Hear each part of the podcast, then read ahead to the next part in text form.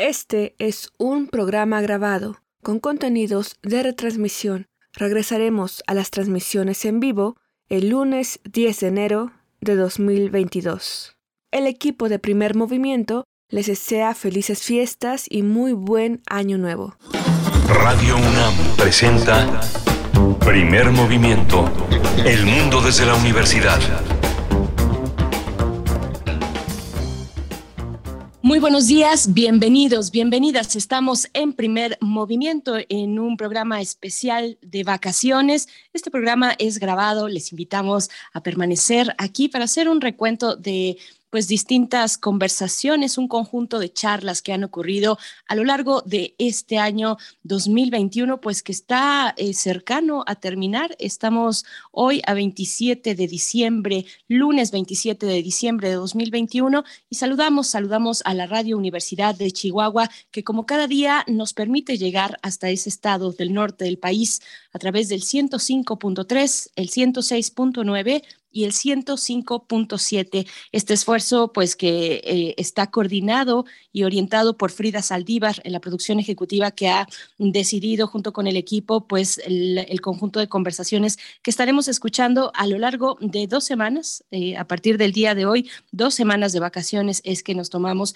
pues este descanso de cierre de año en el equipo de primer movimiento. Saludo como siempre a mi compañero Miguel Ángel Quemain, que se encuentra en los micrófonos, en la conducción. ¿Cómo estás, Miguel Ángel?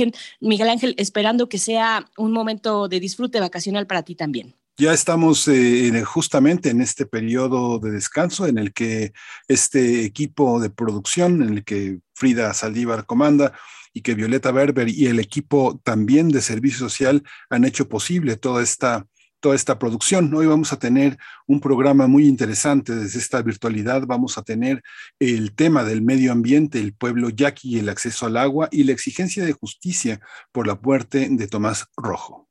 Después tendremos, como cada lunes, la música de México con eh, nuestro compañero y colega Teo Hernández, ingeniero dedicado a soportes sonoros, investigador de música de concierto, ustedes lo conocen y nos estará presentando pues a una compositora veneciana del siglo XVII, un caso de exclusión. Bárbara Strozzi es la propuesta de esta mañana con Teo Hernández. Y justamente también para este año, este año ha sido una definición de 2024, se ve lejos para algunos para otros muy cerca. Y justamente el tema de los estapes anticipados es uno de los aspectos que también tratamos a lo largo de este año en primer movimiento. Tendremos como cada mañana la poesía necesaria en nuestra tercera hora de transmisión, por ahí de las 9.10, 9.15 de la mañana. Quédense con la selección poética para el día de hoy lunes. En la mesa del día, el día de hoy, vamos a hablar del incremento de los feminicidios y otros delitos en México en 2021. La claridad sobre este aspecto tan doloroso para México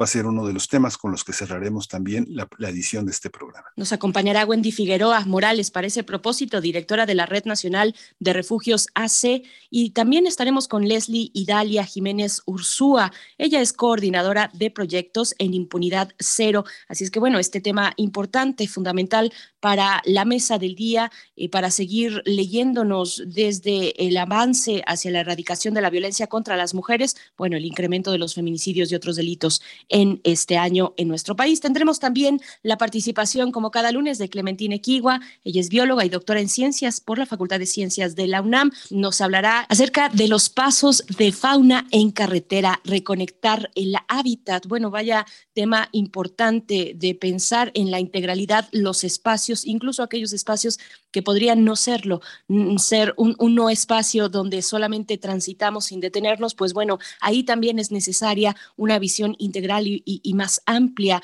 y más profunda acerca de la, del equilibrio del hábitat. Así es que bueno, con esto eh, iniciamos la semana, esta semana de vacaciones. Les agradecemos y les invitamos a permanecer aquí hasta las 10 de la mañana en Radio UNAM y les recordamos que este es un programa grabado que lo que escucharemos escucharemos el día de hoy y durante las siguientes dos semanas son una serie de entrevistas, un conjunto de charlas que ya han sido transmitidas y que tuvieron lugar a lo largo de este año. Es una manera de repositorio también y de un sedimento de lo que consideramos en este espacio, pues es, eh, son los temas más destacados eh, que se han dado y han ocurrido a lo largo de este año, desde la reflexión, desde el análisis con distintos especialistas. Así es que iniciamos en primer movimiento. Lunes de Medio Ambiente.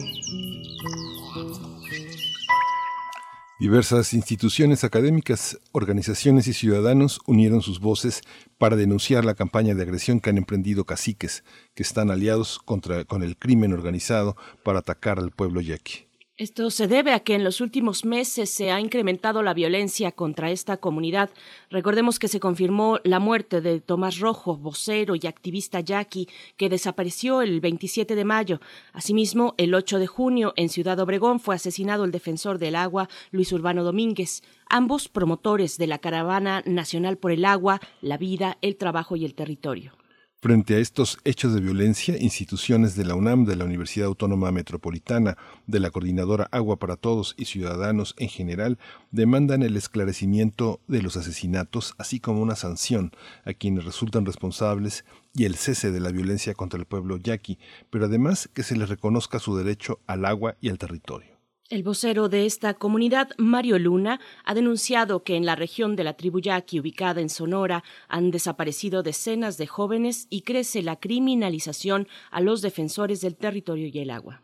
También ha denunciado que las autoridades buscan minimizar el asesinato de los defensores y no quieren clasificar como forzada la desaparición por varios días de su hermana Lorena Valenzuela. Sobre el tema del agua, destacó que en el desierto del noreste del país es estratégica y que existe incumplimiento de la sentencia de la Corte, la cual prohíbe la operación del acueducto Independencia construido para llevar agua a Hermosillo. Sí, vamos a conversar ahora sobre la situación del pueblo yaqui, su acceso al agua y el reciente asesinato del líder Tomás Rojo. Hoy está con nosotros ya en la línea Javier Bautista de la Torre. Él es director de investigación en Ahora Investigación Estratégica. Es especialista en temas de defensa del territorio y acompañante desde hace ocho años de la tribu yaqui. Bienvenido, Javier Bautista. Muchas gracias por estar aquí. Hola, ¿qué tal? Buen día. Saludos para ustedes y su auditorio. Javier Bautista, muchas gracias, bienvenido. Pues eh, coméntanos, por favor, para la audiencia mm, de este espacio, eh, cuál es el punto de partida para empezar a entender los eh, pues más recientes eventos hechos de asedio sobre el pueblo yaqui. ¿Dónde pondrías tú ese punto de inicio y, y por qué ahí? Bueno, eh, primero que nada decir que eh, lo que estamos viendo ahora en el territorio eh, yaqui, pero además en todo el estado de Sonora, es una escalada de violencia. Eh, vemos que no solamente los defensores del territorio, sino además eh, las familias eh, de los desaparecidos y las desaparecidas en el estado están viviendo esta eh, situación en donde lo que vemos es que en los últimos meses eh, incluso años, eh, el abandono del Estado mexicano en el, en el, en el territorio de, de Sonora, lo que ha venido eh, provocando es que crezca también la presencia de grupos del crimen organizado, pero que además también se ha visto el aumento en las concesiones mineras, el aumento en la instalación de empresas eh, y en este sentido se ha creado por ahí un, una especie, digamos, de territorio fértil para la violencia, pero además también para la impunidad, pero además también para, eh, digamos, diferentes situaciones que ponen eh, vulnerable a la población de Sonora. Y en ese sentido, eh, si hablamos en términos, eh, digamos, de tiempo, desde eh, hace ocho años que eh, se vino esta instalación del acueducto Independencia, lo que vemos es que eh, ha aumentado también, eh, digamos, se ha diversificado eh, la, las diferentes actividades criminales en el territorio. Entonces, eh, vemos con mucha preocupación que en los últimos meses esto sea eh, cada vez más creciente, ¿no? En términos de violencia. Uh. Javier, pero esta situación ya con el asesinato de Tomás Rojo eh, llegó, eh, fue la gota que derramó el vaso, fue, ya finalmente eh, se ha hecho internacional el llamado a la, al cese de la violencia. ¿Cuáles, cuáles pronosticas que sean los alcances de este de este, de este llamado. Muchas instituciones académicas, muchos activistas de otros estados, ¿cuál será, cuál será el, el desenlace? ¿La Fiscalía General de la República tiene que tomar, tiene que allegarse el caso? Claro. Bueno, eh, mencionar que eh, justamente así como, como, como bien lo dices, lo de tomar rojo la, la propia desaparición de la hermana de Mario por, por eh, unos días, eh, resulta así esta gota que derramó el vaso, pero también recordar que hay alrededor de una, eh, una veintena de desaparecidos y desaparecidas en los últimos años, además de estos nuevos ataques que hemos visto en el territorio yaqui. Eh, hace una semana quemaron en la casa de uno de los gobernadores eh, de, los pueblos yaquis, eh, pero digamos esta escalada la, la, la, vemos ya desde hace un tiempo. Eh, cuando, cuando se habla de eh, justamente la desaparición de Tomás Rojo y de estas instancias internacionales, pero además de estas instancias nacionales como la UNAM, como eh, otras universidades, algunas eh, organizaciones de la sociedad civil, es, eh, lo, lo, lo, que estamos haciendo es un llamado de alerta. Lo que estamos intentando es decirle al Estado mexicano que ahí en Sonora es un foco rojo, eh, Sonora es de los estados eh, insisto, donde hay eh, más fosas clandestinas, sonores de los estados donde se han ubicado eh, esta diversificación del crimen organizado, también con trata de personas, con, eh, nosotros le llamamos también de pronto eh, estos campos de esclavitud donde llegan los migrantes centroamericanos y que desgraciadamente eh, después de eh, hacerlos trabajar los convierten también en víctimas entonces, este llamado eh, que hemos hecho desde algunas organizaciones y elevado a instancias internacionales es para que el Estado mexicano intervenga. Es decir, nosotros lo que decimos es, el Estado mexicano tiene que garantizar la seguridad, tiene que garantizar la vida digna de los y las habitantes de Sonora, y en este sentido el llamado es para que esté ahí, ¿no? Sabemos que ahora la nueva configuración política que, que viene después de haber gobernado eh, el PRI y ahora eh, llega Morena con eh, Durazo, lo que nosotros decimos es tienen una oportunidad para eh, reelaborar el plan de seguridad para Sonora, pero además para ofrecer las garantías eh, mínimas de estancia para, para sus habitantes.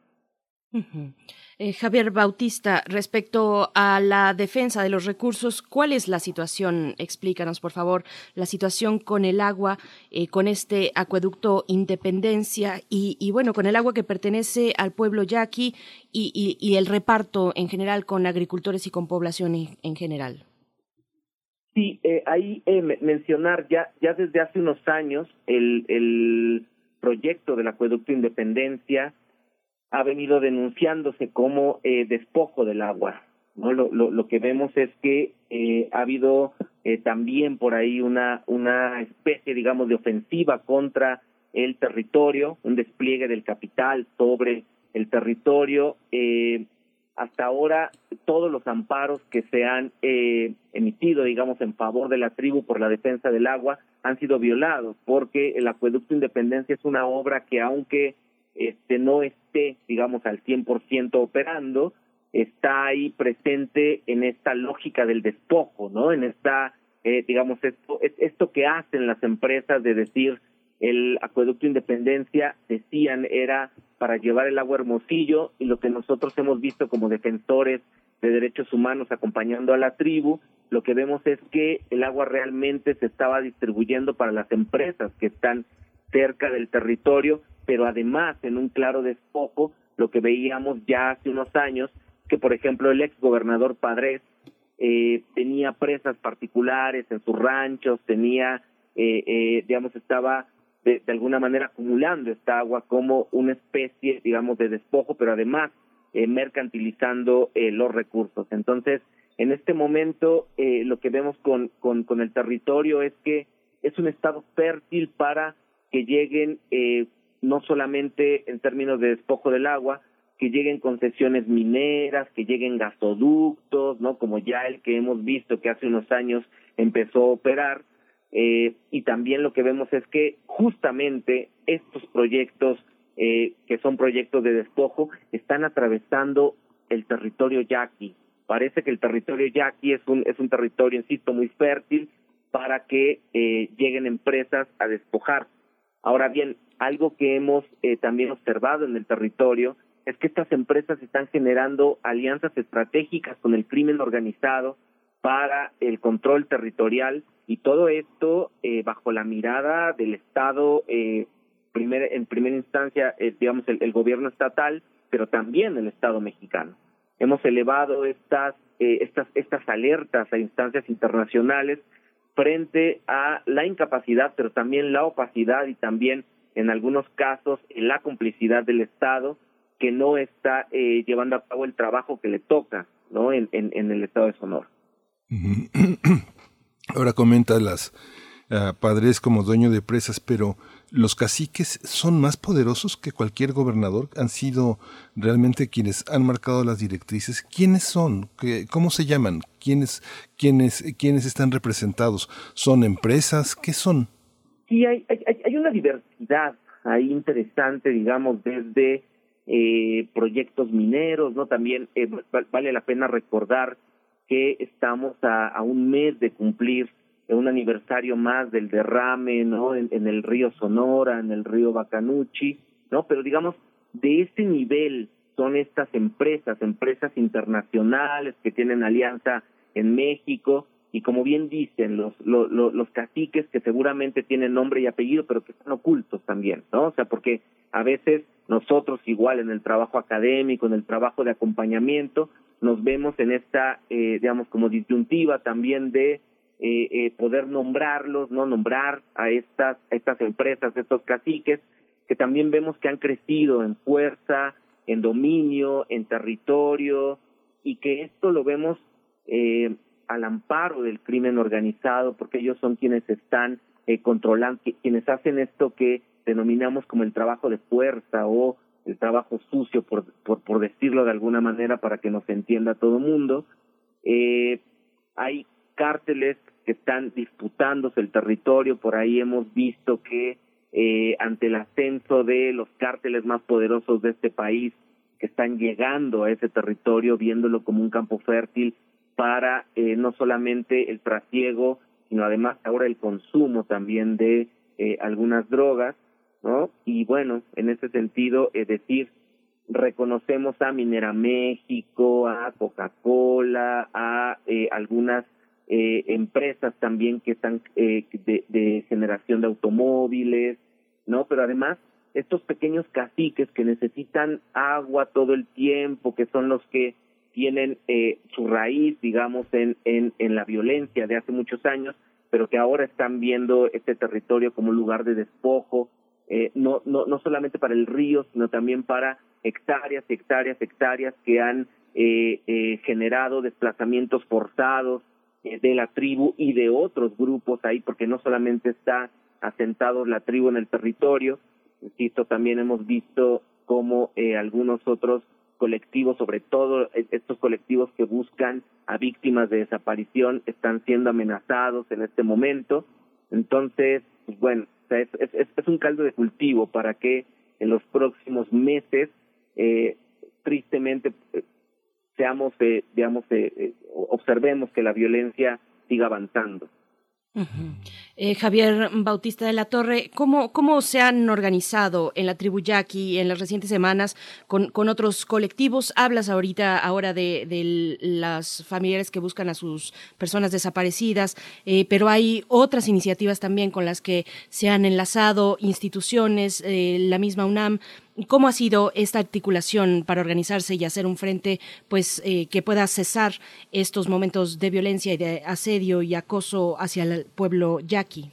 Sí, eh, hay, hay, mencionar eh, y, y, agradecer también al SUSMA y a otros espacios que han eh, levantado la voz y han tomado la palabra para, digamos, elevar esta, esta, este llamado, insisto, ¿no? Estamos en un en un llamado al Estado mexicano diciéndole ahí hay un poco rojo eh, y lo que hemos hecho en las últimas semanas pues primero también es reencontrarnos no en esta lógica de la pandemia eh, lo que nos ha dejado también es un distanciamiento y de pronto estas, estas noticias que nos llegan eh, del territorio en Sonora, pues es algo que eh, hemos tenido que, que, venir procesando también para saber cómo, cómo llevarlo a cabo.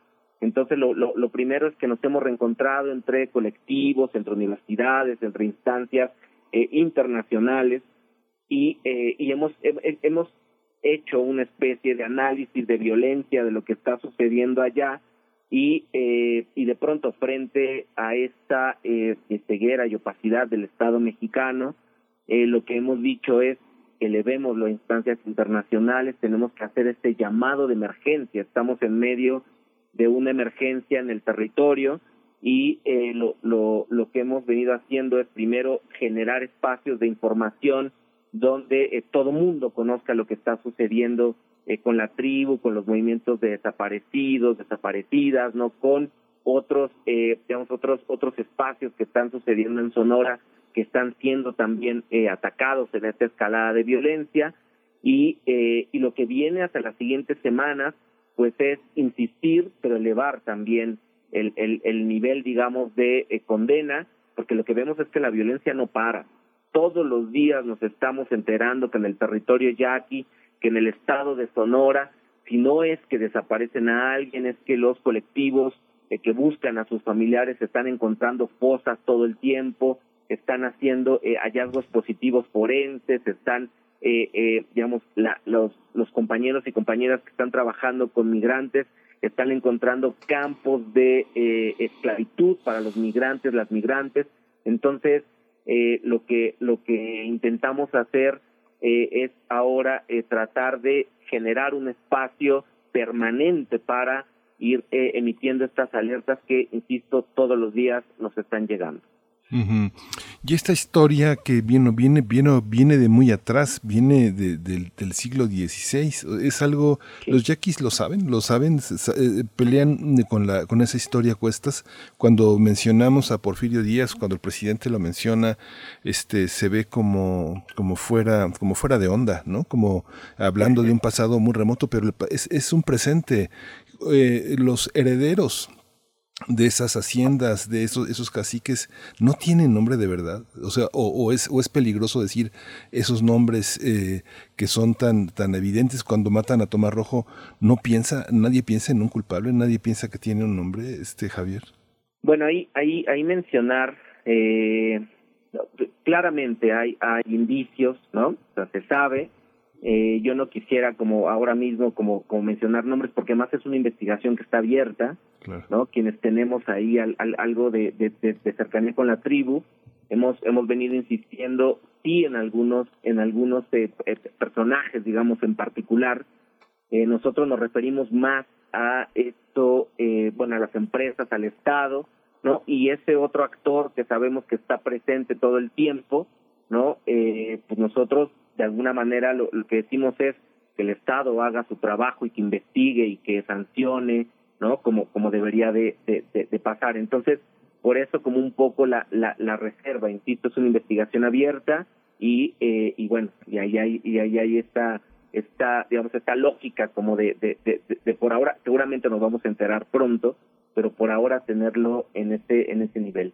Eh, y segundo, los yaquis son un pueblo sabio, es, es, es, es un pueblo verdaderamente que nosotros hemos, hemos venido conociendo ya hace unos años, desde Aura, eh, desde la UNAM, desde otras instancias, y entonces ellos, ellos reconocen su historia, ellos lo que dicen es, históricamente hemos tenido una relación con el Estado mexicano, pero eh, de pronto en los últimos años han visto que esta relación se ha modificado en favor de las empresas, en favor de estos caciques, en favor de, o a favor, digamos, de estas, estas relaciones que, se, que ahora se tienen, digamos, empresa, Estado y crimen organizado.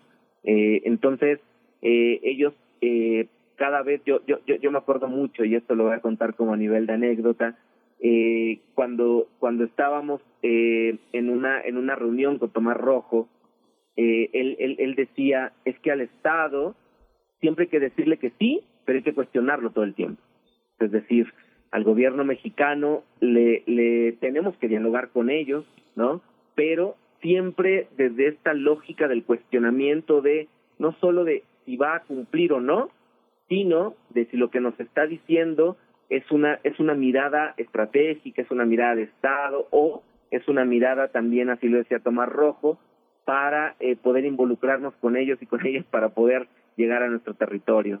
Entonces, yo ahí sí creo que ellos tienen su propia evaluación, ellos tienen sus propios canales incluso de eh, cercanía con algunas personas del Estado, pero siempre desde esta lógica muy de la tribu, que es una lógica comunitaria, todo lo dialogan, todo pasa por la ramada que es el, el lugar donde se toman decisiones entre los capitanes, los, los ancianos, las ancianas del lugar, la este, tropa, y bueno, ahí sí también reconocer que nosotros desde estas instancias, la universidad, las eh, organizaciones de la sociedad civil, hemos aprendido mucho de cómo se organizan y sobre todo de cómo toman decisiones.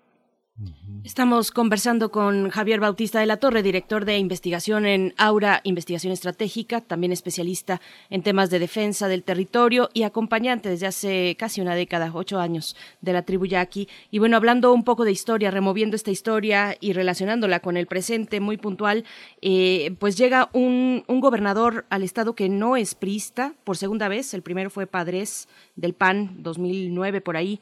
Eh, esto en casi 100 años. Eh, sin alternancia. Llega estas, y esta es además la primera opción que se describe de izquierda que llega al gobierno del Estado, eh, que es Morena, por supuesto, con Durazo. ¿Cómo, ¿Cómo leer este ascenso? Ahora que pensaba, que, recordabas, pues, lo que pues los activistas en general y, también, eh, bueno, este, este episodio de, de, Tomás Rojo que nos comentas con relación al poder, ¿cómo se ve este ascenso y esta llegada de Morena? ¿Cómo se ve para los intereses comunitarios de la tribu, pero también, pues, por supuesto, para la defensa del, del medio ambiente? Javier. Sí, ahí eh, primero, bueno, mencionar que tanto eh, la tribu como, insisto, otros, otros colectivos que están en la, en la región, lo que han dicho es eh, llegue quien llegue, nosotros vamos a seguir luchando. Es decir, lo que dicen es en la defensa del, territorio, la defensa de los recursos, pero también la búsqueda de desaparecidos, desaparecidas, va a continuar con, con el gobierno que esté.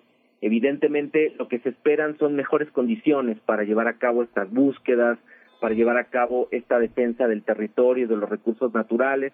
A mí me, me, me parece, y platicando con algunos compañeros de la tribu, porque de pronto también hay esta, eh, digamos, esta posibilidad de reconstruir las relaciones que se tenía con, con los gobiernos, ¿no? Eh, ya, ya, eh, eh, ya se había venido avanzando, incluso sabemos ahí por, por, por información que es pública, que eh, algunos colectivos de desaparecidos y desaparecidas tuvieron reuniones con algunos de los cuando todavía eran candidatos, ¿no? Eh, y que bueno, que hay una promesa por ahí eh, de ir avanzando también en estos temas.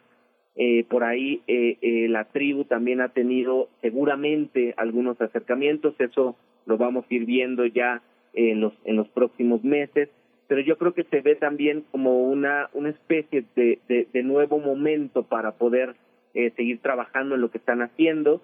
Creo que por ahí también hay una, eh, digamos, una, una nueva posibilidad de retomar temas como el acueducto Independencia, eh, que no fue cancelado por el, por el gobierno anterior, de retomar temas que también pasan eh, no solamente por, eh, digamos, como por la defensa del territorio, sino por esto que, que nosotros hemos, hemos eh, urgido mucho, que tiene que ver con la reconstrucción del tejido social. Lo que hemos visto en los últimos años es que, así como sucede en otros lugares donde hay violencia, el tejido social se ha venido eh, rompiendo, de, por decirlo de alguna manera, y entonces este, eh, este cambio, digamos, en, el gobierno pudiera ser también, es una oportunidad que el nuevo gobierno tiene de empezar a reconstruir este tejido social, que sin ese tejido social las comunidades pues se van eh, eh, destruyendo poco a poco y en ese sentido acá también hay una hay una opción. Y también pues bueno mencionar que eh, nosotros hemos hecho un llamado desde ahora desde la UNAM desde el SUSMAI desde otras instancias para que lo más pronto posible se lleven a cabo eh, reuniones de eh, entre la tribu, entre otros movimientos y el gobierno entrante, de manera tal que cuando llegue este gobierno llegue con una eh, digamos, con mucha información de lo que está sucediendo a nivel, digamos, de, de, terreno en, la, en, el, en, en, en, el territorio yaqui, pero además que eh, tomen en cuenta esto que la, que la tribu ha venido haciendo desde hace años, que es ofrecer opciones, ¿no? De pronto lo que, lo que la tribu dice es, pues hay un tema, no es que queramos quedarnos con el agua, dice la tribu, ¿no? O sea, con, con, el agua que el presidente Lázaro Cárdenas nos dio. Lo que queremos hacer es tener una distribución equitativa que le permita a la tribu poder seguir llevando a cabo estas, estas, eh, eh, digamos, estas, actividades productivas y que además esa agua sirva para la gente eh, de Hermosillo, que también hay una crisis ahí en términos de eh, la, la digamos, en términos de la llegada del, del agua potable. Pues Javier, eh, Javier Bautista de la Torre, director de investigación en Aura Investigación Estratégica, especialista, ¿quisieras agregar algo, de, poner algún punto más en esta, en esta intervención? Adelante. Sí, muchas gracias. Eh, bueno, solo, solo decir eh, que en las próximas semanas, bueno, vamos a seguir nosotros insistiendo en este llamado de alerta eh, pedirle a eh, las personas que nos están escuchando que estén atentas ante lo que pueda suceder en estos días en Sonora, eh, tomando en cuenta esta escalada de violencia. Eh, y bueno, mencionar que acá desde las organizaciones, las instituciones, eh, desde nuestro corazón, eh, decir que nos hace mucha falta tomar rojo, que lo extrañamos mucho, que no vamos a dejar que esto quede impune y en ese sentido eh, decirle eh, si alguien de la tribu nos está escuchando, pues que acá estamos y que desde acá estamos atentos, atentas a lo que suceda y que los compañeros no están solos y no van a estar nunca solos ni solas. Muchas gracias, eh, Javier, Javier Bautista de la Torre, director de investigación en Aura Investigación Estratégica. Muchas gracias. No vamos a quitar el dedo del renglón. Hay un libro extraordinario, un, un detalle histórico una, sobre esta larga guerra que es Yaquis, Historia de una guerra popular y de un genocidio en México, lo escribió Paco Ignacio Taibo II. Ya tiene algunos años que, que, este libro se presentó, pero su actualidad verdaderamente es asombrosa. Una de las guerras, la guerra más larga en la historia de México y sigue, sigue la guerra contra los yaquis. Gracias, Javier eh, Bautista de la Torre. Nos escuchamos pronto. Gracias a ustedes. Muchas gracias. Bueno, eh, reiterar este comunicado que conjuntamente instituciones académicas pues han publicado precisamente como un llamado urgente a parar la violencia en contra, en contra de la nación yaqui. Entre los que suscriben en este comunicado está el SUSMAI, ya mencionado, y que ha tenido una participación fundamental aquí en primer movimiento. El SUSMAI es el Seminario Universitario de Sociedad, Medio Ambiente e Instituciones de la UNAM. Está también organizaciones como Agua para Todos. Eh, la UAM también, PISUS, en fin, son distintas organizaciones académicas y defensoras del territorio, del medio ambiente, de la vida, de los derechos de los pueblos originarios, en fin, esto eh, que se da en torno a la exigencia de justicia precisamente por el caso de la muerte de Tomás Rojo, vocero y activista yaqui que desapareció el pasado 27 de mayo. Y bueno, con esto, con esto hacemos un alto, un alto para ir con música que está a cargo de Dengue, Dengue, Dengue y Palma Sur. Parque de Bugambilias es la canción que van a escuchar.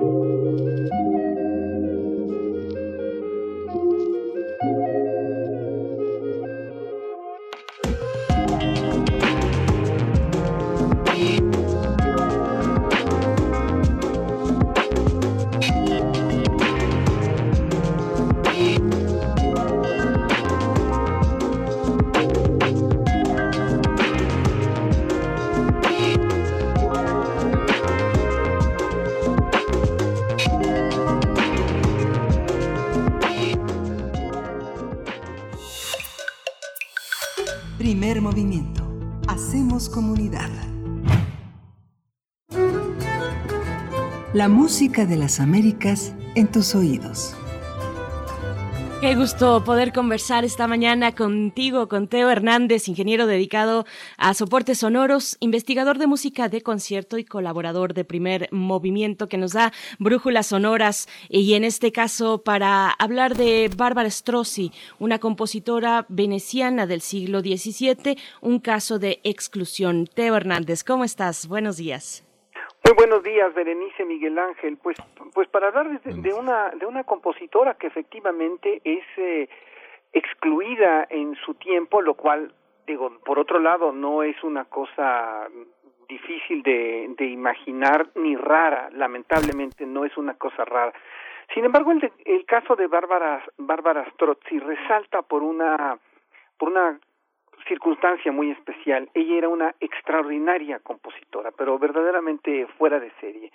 Y entonces vamos a dejar aquí un terreno a, la especulación en el cual no nos gusta caer, ¿verdad? Pero que, que en determinado momento nos va a dejar la pregunta, ¿qué habría pasado si a Bárbara Strozzi no se hubiera desarrollado en, en otro ambiente, en un ambiente que le permitiera más, y si ella hubiera sido hubiera sido hombre, ¿no? Bueno, Bárbara Strozzi nace en Venecia en 1619 y desde su nacimiento, este, en su acta de nacimiento dice, ella es hija de la gregueta, o sea, la, la grieguita, y el padre, la identidad del padre es incierta.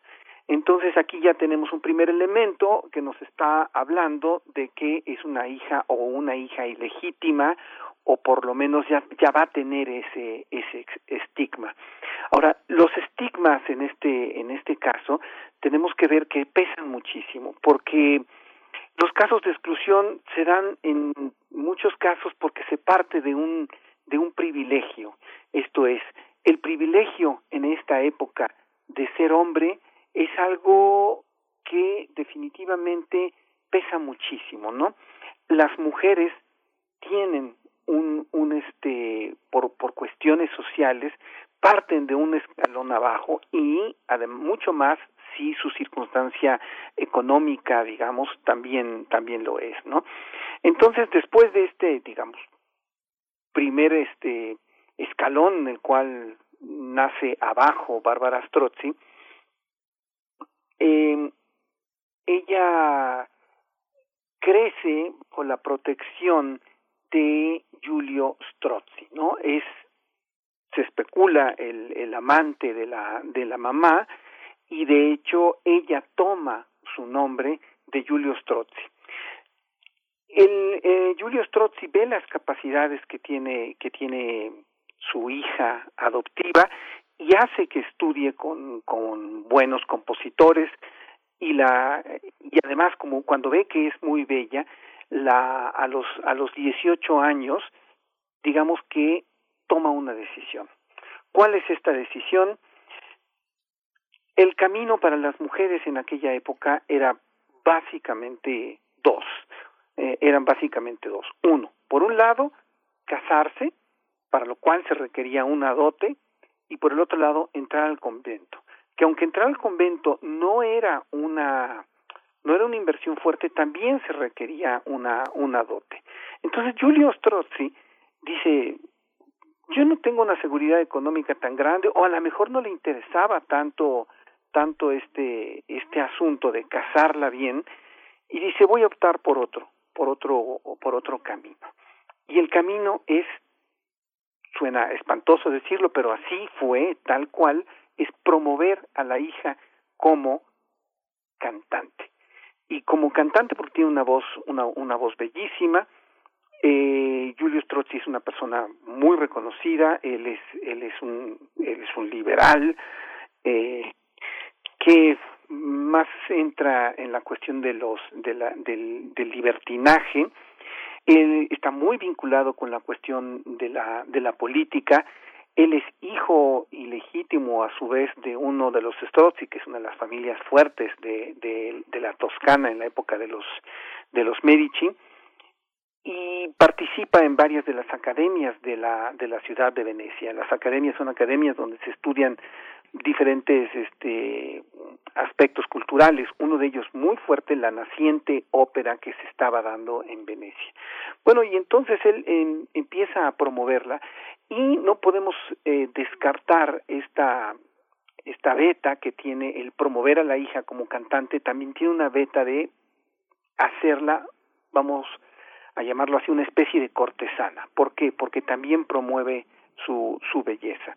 El caso es que Bárbara Strozzi, que, es, es muy bella y que de hecho se le hace un retrato a, a, una temprana edad, el retrato que tiene se le ve con un se le ve con un pecho fuera, ¿no? Esto quiere decir que efectivamente en la época tenía una carga sexual muy fuerte aquello que este esta forma de, de darla darla a conocer. De hecho, Julio forma una una academia en buena medida para discutir temas y para poder incluir a su hija, que es la Academia del Unisoni, ¿no?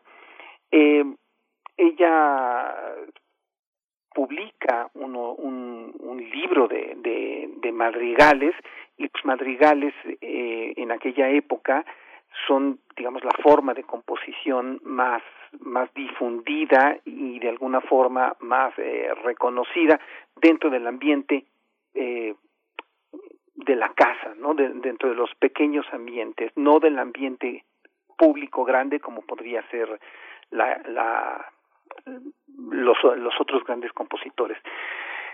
Eh, ella toma un amante que es este de una familia de banqueros, Wiesmann. Este este Wiesmann tiene muchísimo dinero y tiene varios hijos, varios hijos con él. Ella, ella publica varios libros de madre, varios libros, tiene de hecho ocho publicaciones en vida, de las cuales una está perdida, y creo que lo que vamos a escuchar, eh, mio core, o sea, está loco mi corazón, es un ejemplo de las capacidades enormes que tenía para poder Bárbara Strozzi demostrar su calidad como compositora al mismo tiempo que su calidad como, como intérprete, ¿no? Dice, loco está aquel corazón mío a cada momento, delirando y, ador y adorando un rostro de una rigidez severa. Loco está aquel corazón mío, se enfurece, suspira, se lamenta, se aflige, devanea a cada momento, y en el dolor delira, pero si está sufriendo por quien lo desprecia, bien encadenado está y como tal lo tiene atado amor. Este es el primer verso de esta de este de este madrigal que vamos a escuchar, es un madrigal a una sola voz eh, que en cierta forma eh, digamos antecede a lo que podría ser un área de la locura y nosotros vamos a poder escuchar este, estos cambios de estado de ánimo como como que la, la cantante se está medio volviendo loca. Y repito no dejamos a la especulación esto de si hubiera sido hombre y hubiera podido entrar a un círculo de compositores donde fuera más aceptada habría compuesto una gran ópera como se hacía en la época bueno pues debemos de pensar que lamentablemente Bárbara Strozzi no pudo contar con este privilegio por ser mujer.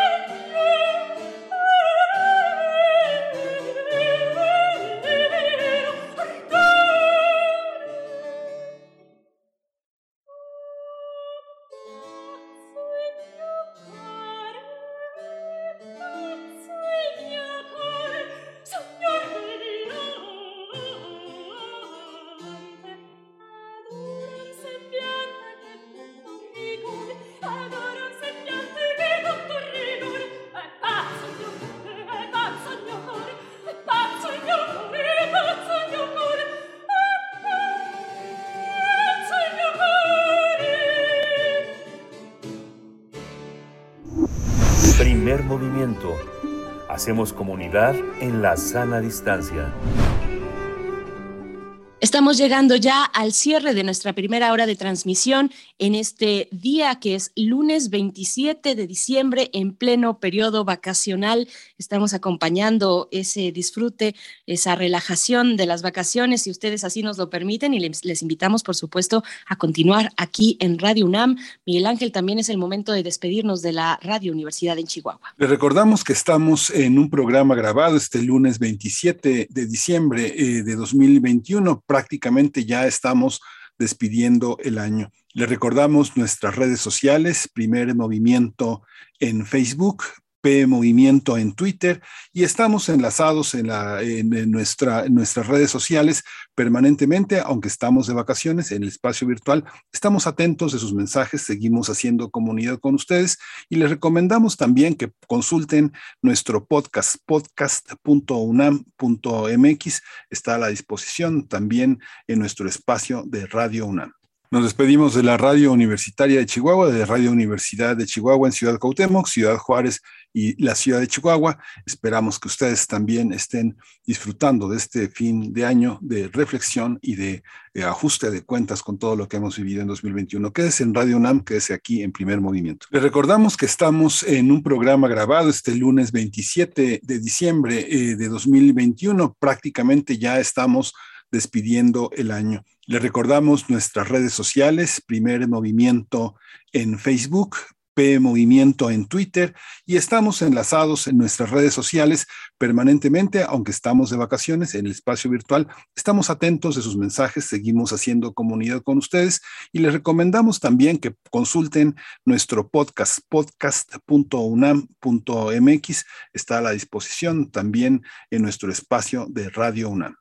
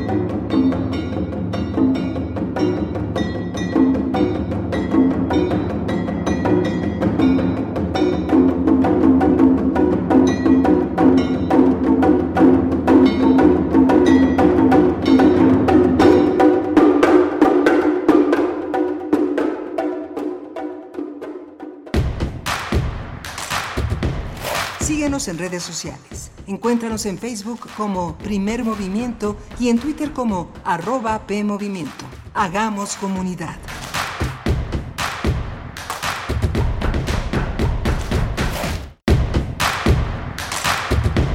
Encuentra la música de primer movimiento día a día en el Spotify de Radio UNAM y agréganos a tus favoritos.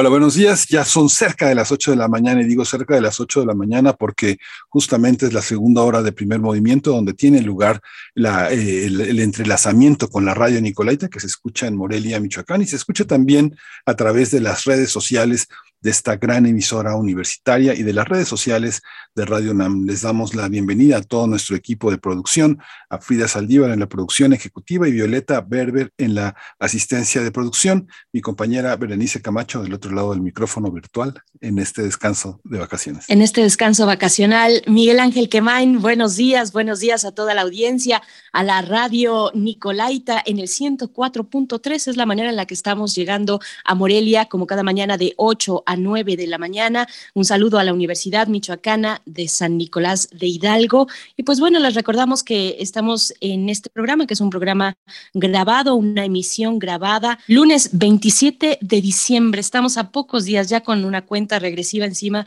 eh, de que termine este año 2021 y con pues las expectativas y los retos que supone el principio del siguiente año. Así es que bueno, les estamos acompañando en este programa grabado donde este, hemos estado escuchando y escucharemos a lo largo de las siguientes dos semanas un conjunto de charlas, de charlas y de temáticas destacadas que han ocurrido aquí en este espacio en primer movimiento eh, durante todo el año 2021. Así es que quédense, quédense aquí, les invitamos a permanecer hasta las 10 de la mañana y lo que escucharemos a continuación, bueno, les invitamos a quedarse aquí en, en, Radio UNAM y bueno, escuchar la siguiente conversación.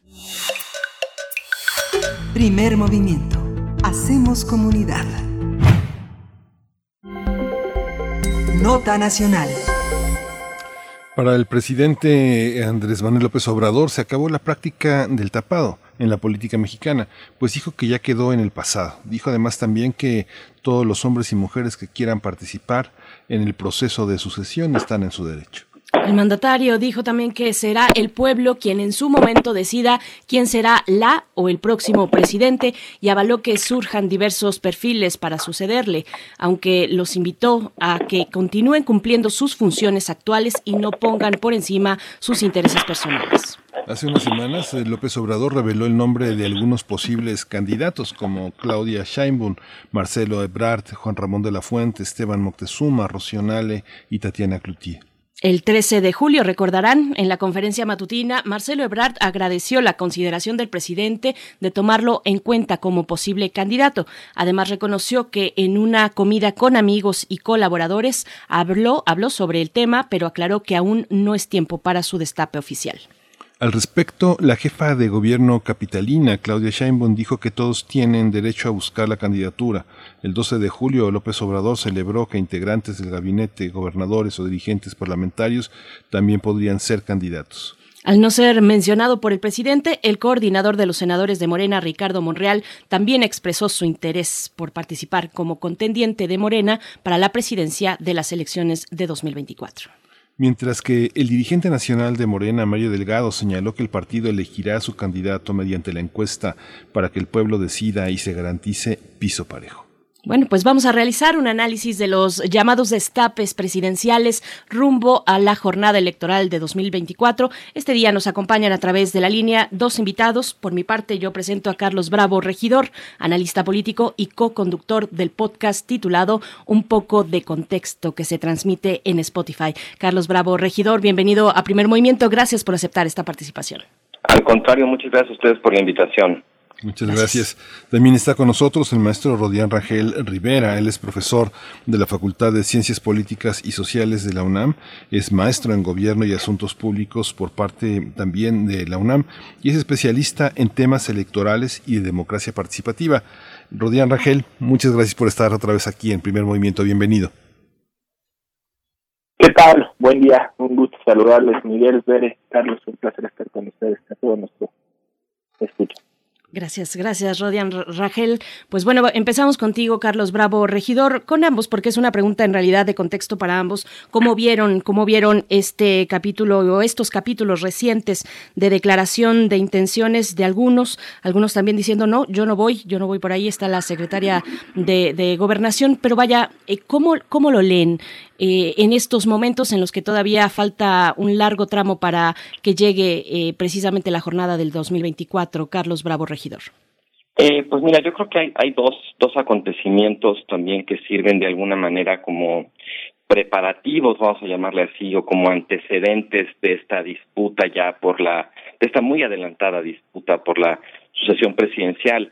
El primero de ellos fue la renovación de la dirigencia en Morena, de la que finalmente salió eh, como dirigente Mario Delgado. Ahí ya se empezó a ver, digamos, con, con relativa claridad que había una disputa entre un grupo encabezado por Claudia Sheinbaum y otro encabezado por Marcelo Ebrard y que estaban en una suerte de guerra de posiciones eh, preparándose un poco para la eh, para la carrera para la sucesión presidencial. Esa partida la ganó el grupo de Marcelo Ebrard cuando finalmente lograron eh, que Mario Delgado resultara el nuevo dirigente. Y la el segundo antecedente que también me parece de mucha importancia es eh, la tragedia el accidente en la línea 12 del metro en Tláhuac porque bueno ese fue ese fue un acontecimiento eh, que golpeaba políticamente a ambos a, a, Marcelo Ebrard porque fue durante su administración que se construyó esa línea del metro y a Claudia Sheinbaum porque bueno fue durante su administración que se cayó.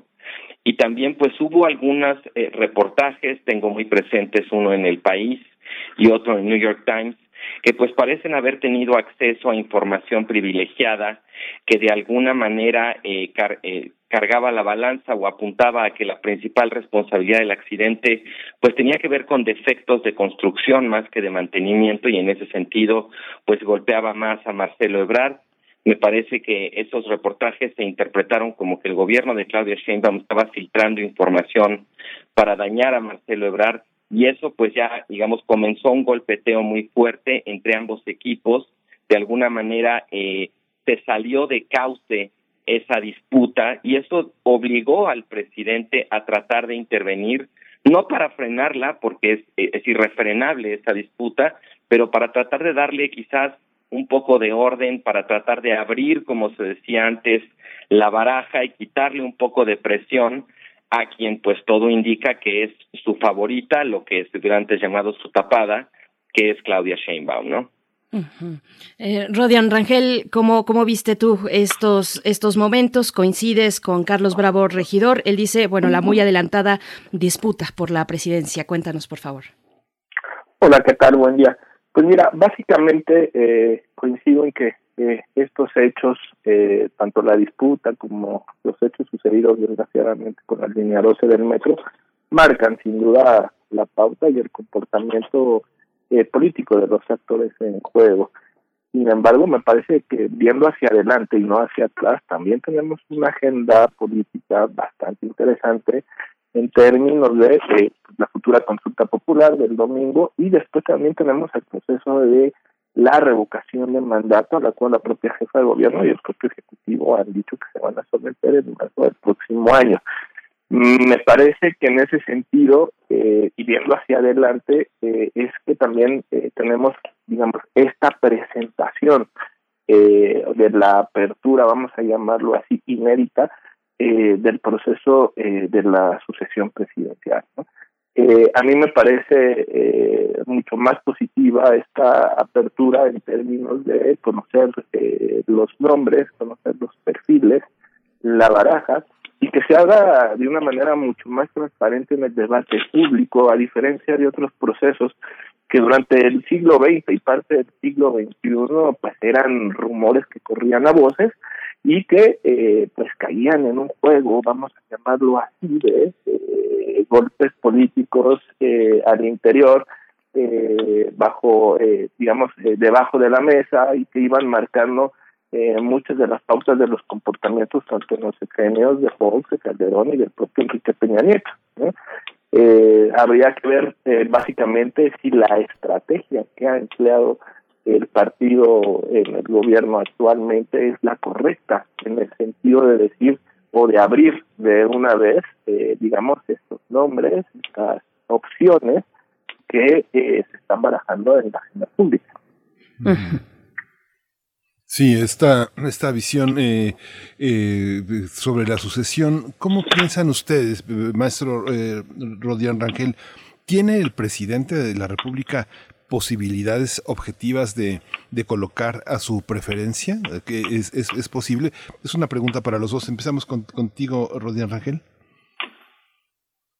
Me parece oportuna la pregunta porque todos los ejecutivos eh, desde que tenemos uso de razón, vamos a decirlo así, desde que hemos venido leyendo eh, las cuestiones de la ah, ciencia política, Jorge Carpizo pues, justamente habla que esa posibilidad de designación del sucesor es una facultad metaconstitucional. Eh, me parece que los ejecutivos tienen han tenido la posibilidad en el pasado eh, de, de, designar, eh, de elegir, ¿no? Y habrá que ver un elemento fundamental con el cual todos los ejecutivos en algún momento determinado tienen que poner a consideración qué es el contexto.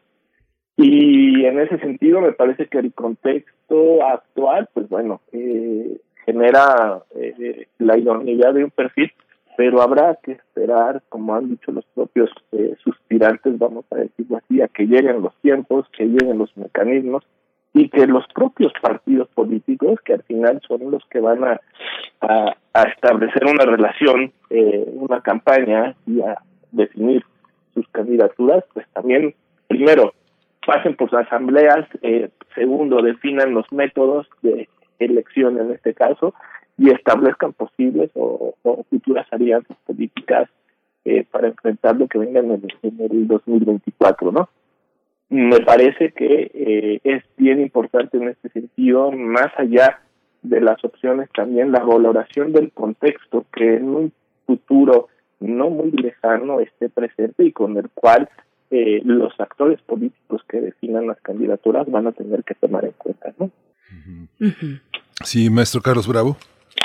Sí, eh, mira, a mí me parece interesante tratar de hacer un, un, contraste entre lo que era este juego de la sucesión, el llamado tapadismo, en el sistema político de antes, el sistema político postrevolucionario, y el sistema o el régimen de la transición, el actual. Eh, en sus orígenes, este juego del tapado, como se le decía, tenía como racionalidad política tratar de destantear a los eh, a los aspirantes y el presidente se jugaba como sus cartas muy pegadas al pecho. De hecho, la, expresión tapado viene de la elección presidencial de 1958, eh, cuando está dejando la presidencia Adolfo Ruiz Cortines. Él, eh, pues, hace una, una maniobra que, que Gonzalo N. Santos relata en sus memorias, donde le empieza a comentar a ciertos integrantes de su equipo cercano, les pide que por favor investiguen eh, la situación financiera, la reputación del que era su secretario de Agricultura, eh, Gilberto Flores Muñoz, a quien se conocía como el pollo.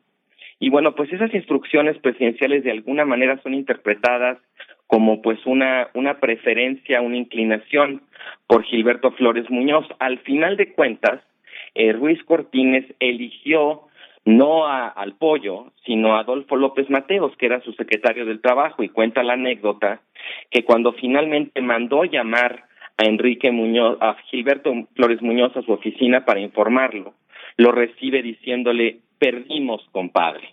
Eh, claramente lo que él había hecho era pues una distracción, un destanteo, eh, porque los presidentes en aquella época tenían dos poderes muy importantes. Por un lado, en efecto, eh, como comentaba el profesor Rangel, la facultad metaconstitucional, como la llamó Carpizo, de elegir a, a, quien sería el candidato del PRI y pues ya prácticamente el presidente, pero por el otro lado también, y esto era muy importante, la capacidad de disciplinar a los perdedores, que quienes no, no fueron favorecidos, digamos, no se rebelaran, no se saltaran las trancas, no perdieran los papeles. Lo que tenemos ahora es un sistema distinto. Es posible que, dada la fuerza que tiene dentro de su partido, el presidente López Obrador sí tenga en efecto a, el, a diferencia de muchos presidentes en la democracia mexicana que no la tuvieron, ¿eh? por cierto, la capacidad de nombrar a quien será el candidato de su partido. Solamente una breve, una breve eh, repaso. Vicente Fox no pudo nombrar ni siquiera al candidato del PAN. Él quería que fuera Santiago Krill y terminó siendo Felipe Calderón. Felipe Calderón tampoco pudo nombrar a la candidata del PAN. Él originalmente quería que fuera eh, Juan Camilo Muriño, pues Juan Camilo Muriño murió, él quería que fuera Ernesto Cordero, terminó siendo Josefina Vázquez Mota. Pero bueno, en general, eh, creo que el presidente López Obrador sí tendría la capacidad de favorecer a un candidato o candidata. Lo que no estoy tan seguro es que tendría la capacidad de disciplinar a los perdedores y me parece que eso tiene que ver con el escaso grado de institucionalidad que tiene Morena como partido político, a diferencia del que tenía el, grado de institucionalidad que tenía el PRI en aquellos años clásicos. Y eso me parece puede llegar a desembocar en una situación donde la disputa sea muy intensa, porque pues como digo, los perdedores realmente eh, puede ser que no se disciplinen, es, ya lo estamos viendo, es el caso de Ricardo Monreal, que como el presidente no lo menciona cuando abre su baraja, pues se, se sube él, por decirlo de alguna manera, a ese ring, un poco desafiando al presidente y pues nada nos indica que ese tipo de esfuerzos eh, de rebeldía vayan a multiplicarse conforme se vaya acercando ya eh, la sucesión. Maestro Rodian Rangel, me sigo con ese hilo, la relación del Ejecutivo Federal con su partido, cómo se ve ahora con, el gobierno de la autollamada 4T. Eh, el presidente pues se ha manejado, al menos en lo público, eh, ha, enfatizado incluso la distancia que toma con la vida del partido. ¿Cómo lo ves? Eh, y una distancia que toma que es contrastante pues con el gran poder de una figura como la de Andrés Manuel López Obrador. cuéntanos cómo ves esta relación, maestro Rangel. Pues, em, pues muy interesante porque sería eh, la primera vez, vamos a no, sería la primera elección presidencial desde el 2006 en el cual el nombre de Andrés Manuel en la papeleta electoral no esté, digamos, está jugando la, la sucesión en este sentido. Pero hay un dato muy interesante que a mí me parece que no estamos tomando en cuenta en términos de lo que para muchos llaman eh, una muy pronto o una muy adelantada eh, inicio del proceso de sucesión. También se abre, digamos, dentro de este panorama que, nos plantea eh, Carlos Bravo, eh, esta futura, vamos a llamarlo así, el carácter disciplinario por parte de los perdedores también, lo que puede iniciar también a partir de ahorita es un proceso de negociación política entre los mismos actores de un partido político. Y en este sentido eh, me parece interesante eh, no no apostarle, digamos, en términos de eh, esta idea de disciplina, sino de la apertura de un proceso de negociación entre los distintos grupos al interior y con relación al propio Ejecutivo también para configurar una estrategia de cara al proceso 2023-2024. Em, me parece que esta que este ámbito de negociación dentro de los propios actores políticos eh, pues puede fortalecer también el propio proceso eh, de la sucesión presidencial y también le puede dar, vamos a llamarle así, un nuevo retrato a los procesos políticos en las sucesiones. Veamos hasta dónde llegan en esta parte o en este escenario. Hay quienes, eh, digamos, podríamos eh, ver dentro de todo este bagaje de opciones, pues sí, un escenario a lo mejor de desacuerdos, de malos entendidos y de eh, hasta decisiones, como en el pasado se han dado en otros procesos de sucesión, pero también el haber adelantado el propio proceso permite e implica un proceso de negociación dentro de los propios actores políticos. Yo apostaría más una estrategia en este sentido, eh, en términos también de consolidar no un proyecto personal, sino un proyecto histórico, como lo ha marcado el propio presidente en términos de una cuarta transformación, ¿no? Más adelante, sí, por supuesto, les pediremos hablar de, estos riesgos, eh, de, adelantar tanto, de bajar tanto, pues a, partir de este momento ya la, baraja de los suspirantes, como dice Rodian Rangel, pero me regreso un poquito porque hacia donde quiero ir también es hacia lo que nos dice eh, Carlos Bravo Regidor, lo que nos dice este momento acerca de las dinámicas internas de un partido como este, como Morena. Es, es una baraja nutrida con muchas posibilidades que no necesariamente mm, se está perfilando, por ejemplo, en otros partidos políticos. ¿Cómo, cómo lo ves con todo y sus indisciplinados como Ricardo Monreal, que ya mencionabas? Eh, bueno, de entrada, de entrada yo diría que en efecto hay muchos nombres, el presidente puso sobre la mesa muchos nombres, no necesariamente hay muchas eh, aspiraciones con, con verdadera viabilidad. O sea, el hecho de que el presidente nombre a, a, a personas, sé, como Tatiana Cloutier, Esteban Moctezuma, Juan Ramón de la Fuente, no necesariamente quiere decir que esos eh, esas figuras sean viables en términos de candidatos, porque realmente pues, habría que preguntarse si tienen algún tipo de apoyo, de base, de fuerza social eh, que los respalde. Eh, me parece que en ese sentido el presidente pues menciona nombres, insisto, un poco para tratar de dispersar la atención, de quitar el foco en el, en, la, en el pique o en la pugna entre los dos grupos realmente protagonistas, que son el de Marcelo Ebrard y el de Claudia Sheinbaum. Y creo que aquí se presenta una paradoja muy interesante. Estoy de acuerdo con el profesor Rangel en que quizás eh, una encuesta interna o una elección interna dentro de Morena bien llevada a cabo podría terminar fortaleciendo a quien quiera que fuera el candidato o la candidata a ese partido, pero aquí veo que se presenta una suerte como de ironía histórica, porque dentro de la propia militancia de Morena hay mucho descontento con el método de las encuestas.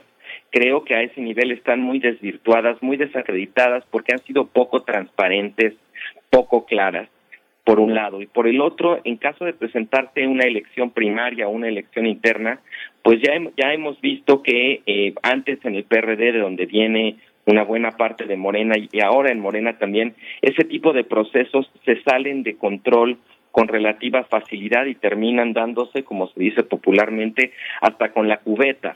Y la, la, ironía que mencionaba sería que para que la encuesta o el proceso interno tuvieran credibilidad fueran aceptables para todos los competidores, pues lo han dicho varios, eh, varias figuras de Morena, pues tendría que organizarla el INE, una institución a la que buena parte de Morena pues ha atacado eh, a raíz de ciertas decisiones que tomó el INE en la, en la pasada campaña electoral que no los favorecieron. Entonces, bueno, pues no dejaría de ser irónico que la posibilidad de que un proceso interno, sea con encuesta o, con elección primaria, para decidir quién fuera el candidato, estuviera en manos de una institución que los propios morenistas se han dedicado, eh, no todos, pero muchos de ellos, a atacar, que sería el INE. Eh, en ese sentido, ya y solamente ya para terminar refiriéndome a, a, esta pregunta que hacía sobre las posibilidades en, en otros partidos, en efecto también creo que una de las consecuencias de esta sucesión adelantada ha sido pues mostrar lo desprovista que está la oposición de liderazgos fuertes por lo menos a estas alturas del partido. La única figura que medio alcanza a despuntar por ahí es Ricardo Anaya, quien lleva ya pues más de un año, digamos, en campaña, recorriendo el país, haciendo videos, tratando, digamos, de, de llamar la atención, muy crítico el presidente López Obrador, eh, pero no, no sé si eso le alcance realmente a Naya para posicionarse como una alternativa eh, viable y sobre todo competitiva frente a los candidatos de Morena. Quizás la posibilidad de decisiones al interior de Morena sea lo que lo que dote de cierta competitividad a Ricardo Anaya o a cualquier otra figura de la oposición que intente lanzarse, pero por el momento, en efecto, pues toda la atención está concentrada en Morena porque desde el bando opositor no hay ningún liderazgo que realmente esté despuntando y que se, se muestre competitivo en ese sentido. Hay una hay un aspecto, voy con el maestro Rodián Rangel, hay un aspecto que eh, doble en este, por lo menos en este sentido. Eh, hoy las primeras planas de varios periódicos eh, hablan de los 50 mil millones de pesos más para la Guardia Nacional y el paradigma de, de, un país militarizado ya encuentra distintas voces en el sentido en el que no es la guerra del calderonato, no es la militarización de la violencia, sino una, una actuación de la Guardia Nacional mucho más humanitaria, mucho más vinculada a la población y aderezada con este matiz aparentemente menos militar. Y por otra parte, eh, el desmantelamiento del INE. ¿Quién sabe cómo lleguemos al 2022, 2023 eh, con el aparato electoral? Porque a todas luces eh, no solo es la Morena, sino desde el propio gobierno hay una, y desde los propios gobiernos estatales hay una pérdida de, un desmantelamiento del INE, una, una voluntad de, cambiarlo. ¿Cómo ves, Rodián, esta, esta, esta, esta dupla? ¿Es un elemento que hay que considerar para la sucesión? Mira, creo que es parte del contexto, justo lo que eh, platicaba hace un ratito, ¿no? Eh, hay que ver la valoración de cómo recibimos el proceso electoral que iniciará por ahí de septiembre del 2023. Eh, para ese momento habrá eh, ya un recambio, un número también importante de consejeros electorales, de acuerdo con los mandatos propiamente constitucionales. eh, habrá eh, una integración, o habría, perdón, una integración, vamos a llamarla así. Salen eh, un par de, de consejeros, entre ellos el consejero actual presidente, eh, Lorenzo Córdoba. Claro que habría una, una reconfiguración en este sentido de, de personas. Habrá que ver en términos de eh, la reforma electoral eh, que han eh, anunciado por varios lados cuáles son, digamos, los contenidos también de una de una futura reforma electoral y esto pues también insisto no es parte del contexto que puede que puede venirse presentando y del cual bueno hoy no tenemos digamos esa eh, varita mágica como para adivinar los, los o futurizar eh, aquellos contenidos no me parece que el tema de la Guardia Nacional como lo como lo comentas está ahí. Eh, estamos digamos ante un eh, nuevo paradigma en la forma de la ejecución de la seguridad con un contenido como tú mismo lo has dicho de corte mucho más social y humanista y eh, que al tema de eh, económico y al tema de la pandemia, pues el tema de la seguridad se ha planteado como uno de las principales eh, temáticas de, en la agenda política, no nada más de este sexenio, sino desde el sexenio de Felipe Calderón, ¿no? Seguridad, empleo, y me parece que el tema de la pandemia pues marca sin duda alguna el sexenio actual, ¿no? A mí me parece un poco regresando a la, a la, a la, al argumento del maestro Bravo Regidor, esta parte de eh, en la sucesión es muy importante marcar eh, la otra parte, ¿no? La otra parte de los jugadores. Los partidos de oposición y la sociedad civil, vamos a llamarlo así, en términos de eh, qué opciones están manejando, barajando y están posicionando también como un contrapeso a lo que pueda venir en términos de la eh, sucesión presidencial. En efecto, hay una fragmentación bastante considerable en términos de eh, perfiles de candidatos. No se ve un liderazgo, vamos eh, a llamarlo así, que pueda emerger en este momento.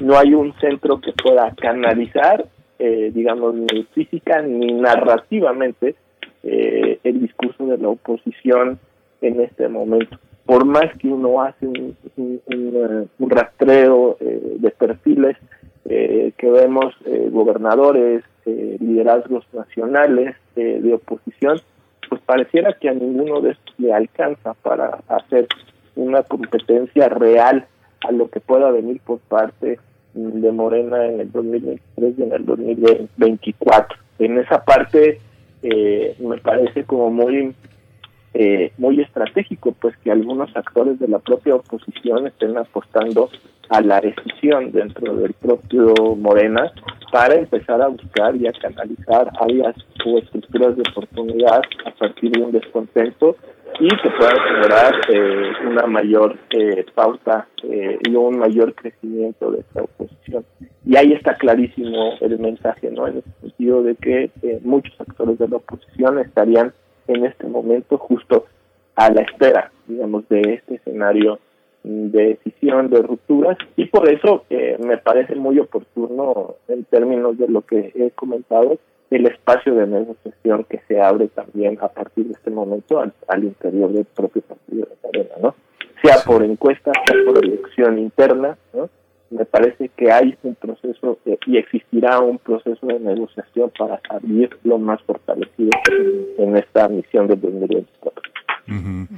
Hay muchos momentos, Carlos Bravo, en la que a, mí me da la impresión de que el presidente no termina de creer lo que le pasó. La pandemia es algo que por momentos cree y por momentos eh, descree, pero hay una hay un aspecto en el que eh, esa manera de entrar en 2018 a gobernar eh, pensaba que trabajar 18 horas, y uno lo escucha en muchos miembros del gabinete, miembros importantes, incluso de Morena, en el activismo en las cámaras, es una, es una parte muy importante. Necesitamos el doble de tiempo. Él dice, no, no necesitamos 12 años, como dijo Fox, que necesitaba 25 años para cambiar a México, sino que eh, trabajar el doble. Pero en los cambios de gabinete, algo que en lo que él ha insistido es que los que se van parece que no entienden qué es la cuarta transformación. Y algunos de los miembros del gabinete dicen que tampoco ellos lo entienden, ¿no? Tampoco ellos lo entienden muy bien. Víctor Manuel Toledo se fue con esa consigna es eh, cómo continuar con la transformación de México. ¿El presidente se va a quedar tan tranquilo pensando en un sucesor que puede o no continuar con sus ideas? Que parece que fundamentalmente él, las, él, tiene el bastón de mando para hacer entender a los demás cómo va la jugada. ¿Cómo lo ve, cómo lo ve usted, Carlos Bravo? Eh, pues mire, en efecto creo que el presidente está eh, preocupado, como suelen estarlo todos los presidentes incluso los que son, vamos a decir así, un poco más modestos en cuanto a sus ambiciones transformativas, todos siempre están preocupados eh, por tratar de, dejar un legado, por tratar de que haya cierta continuidad respecto a sus políticas. Eh, claro que el presidente López Obrador, en la medida en que ha planteado su gobierno como esta suerte de transformación histórica, pues creo que sí le ha subido un poco la vara digamos, a la importancia, a la relevancia que tiene para él que haya continuidad una vez que termine su, su mandato. Ahora, eso de la continuidad, pues es, es muy, eh, ¿cómo decirlo? Está muy sujeto a las circunstancias. Eh, como ya como ya bien decían hace un minuto, ¿quién hubiera pensado, por ejemplo, que llegaría una pandemia como la del COVID, que realmente pues trastocó los planes no solo del gobierno de México, de todos los gobiernos del planeta realmente pues les cambió por completo la agenda, los obligó a tomar decisiones eh, que, en, otros momentos quizás no hubieran querido tomar o que hubieran sido muy difíciles de tomar en circunstancias normales, ¿no? Eh, entonces, bueno, eso de la continuidad pues siempre está muy sujeto a que las circunstancias sean favorables, aquello que decía Maquiavelo eh, sobre la fortuna que es tan importante en la política. Pero de todas maneras, digamos, a, pesar de eso, pues sí, hay, hay perfiles que pueden parecer más propicios o menos propicios para la continuidad y creo que esa es una de las razones por las cuales el presidente parece estarse decantando o tratar de apuntalar la aspiración de Claudia Sheinbaum porque ella parecería quizás de todas las figuras disponibles pues la más propensa para darle continuidad a las políticas del presidente, aunque también, insisto, lo, y lo hemos visto a lo largo de la historia en esto del juego del tapado, una vez que los tapados se vuelven candidatos y que esos candidatos se vuelven presidentes, pues también muchas veces rompen con, eh, con sus predecesores no necesariamente por diferencias ideológicas, sino, insisto, por diferencias circunstanciales. Claudia Sheinbaum, de hecho, creo que eso ha sido bastante claro, eh, adoptó una línea propia diferente a la del gobierno federal en términos de su respuesta a la pandemia. Y esa es una de las razones por las cuales la Ciudad de México es quizás la entidad que más ha avanzado en, en cuanto a la vacunación, eh, eso me parece no es casualidad. Yo creo que Claudia Sheinbaum detectó que, que había ciertos aspectos de la política federal encabezada por el subsecretario López Gatel que eran muy problemáticos y ella, digamos, pintó su raya. Entonces también, digamos, todo esto lo digo porque en efecto creo que es normal que los presidentes busquen que haya continuidad a sus políticas, pero esa continuidad siempre está muy entredicho porque las circunstancias cambian, porque los nuevos equipos pueden tener, si no necesariamente ideas diferentes o principios o convicciones diferentes, sí nociones distintas sobre cómo llevarlas a cabo. Entonces, esta, esta fantasía de una continuidad asegurada, pues es eso, una fantasía porque realmente en estas cosas no puede haber seguridad de que las políticas continúen, eh, por lo que digo, porque las circunstancias cambian, los equipos son otros y en general, bueno, pues el presidente puede hacer su, su mejor apuesta, pero finalmente la decisión sobre la continuidad pues ya no va a ser de él, ¿no? Carlos Bravo, regidor, me sigo contigo. Hablabas, mencionabas pues un perfil que, que no ha dejado de estar en campaña, eh, pareciera, o que se escondió unos algunos meses y volvió hace casi un año, Ricardo Anaya. Te, te pregunto sobre la oposición, pero aquella que no es necesariamente o formalmente partidista. Eh, ¿Ves la posibilidad de que asome por ahí en la oposición eh, una, una cabeza más bien empresarial que diga yo voy para la contienda? Pues hemos visto algunas señales, por ejemplo, de parte de Ricardo Salinas Pliego, que ha tenido cierta actividad inusual, eh, aunque bueno, habría que ver eh, realmente qué tal encuesta, cuál sería su viabilidad.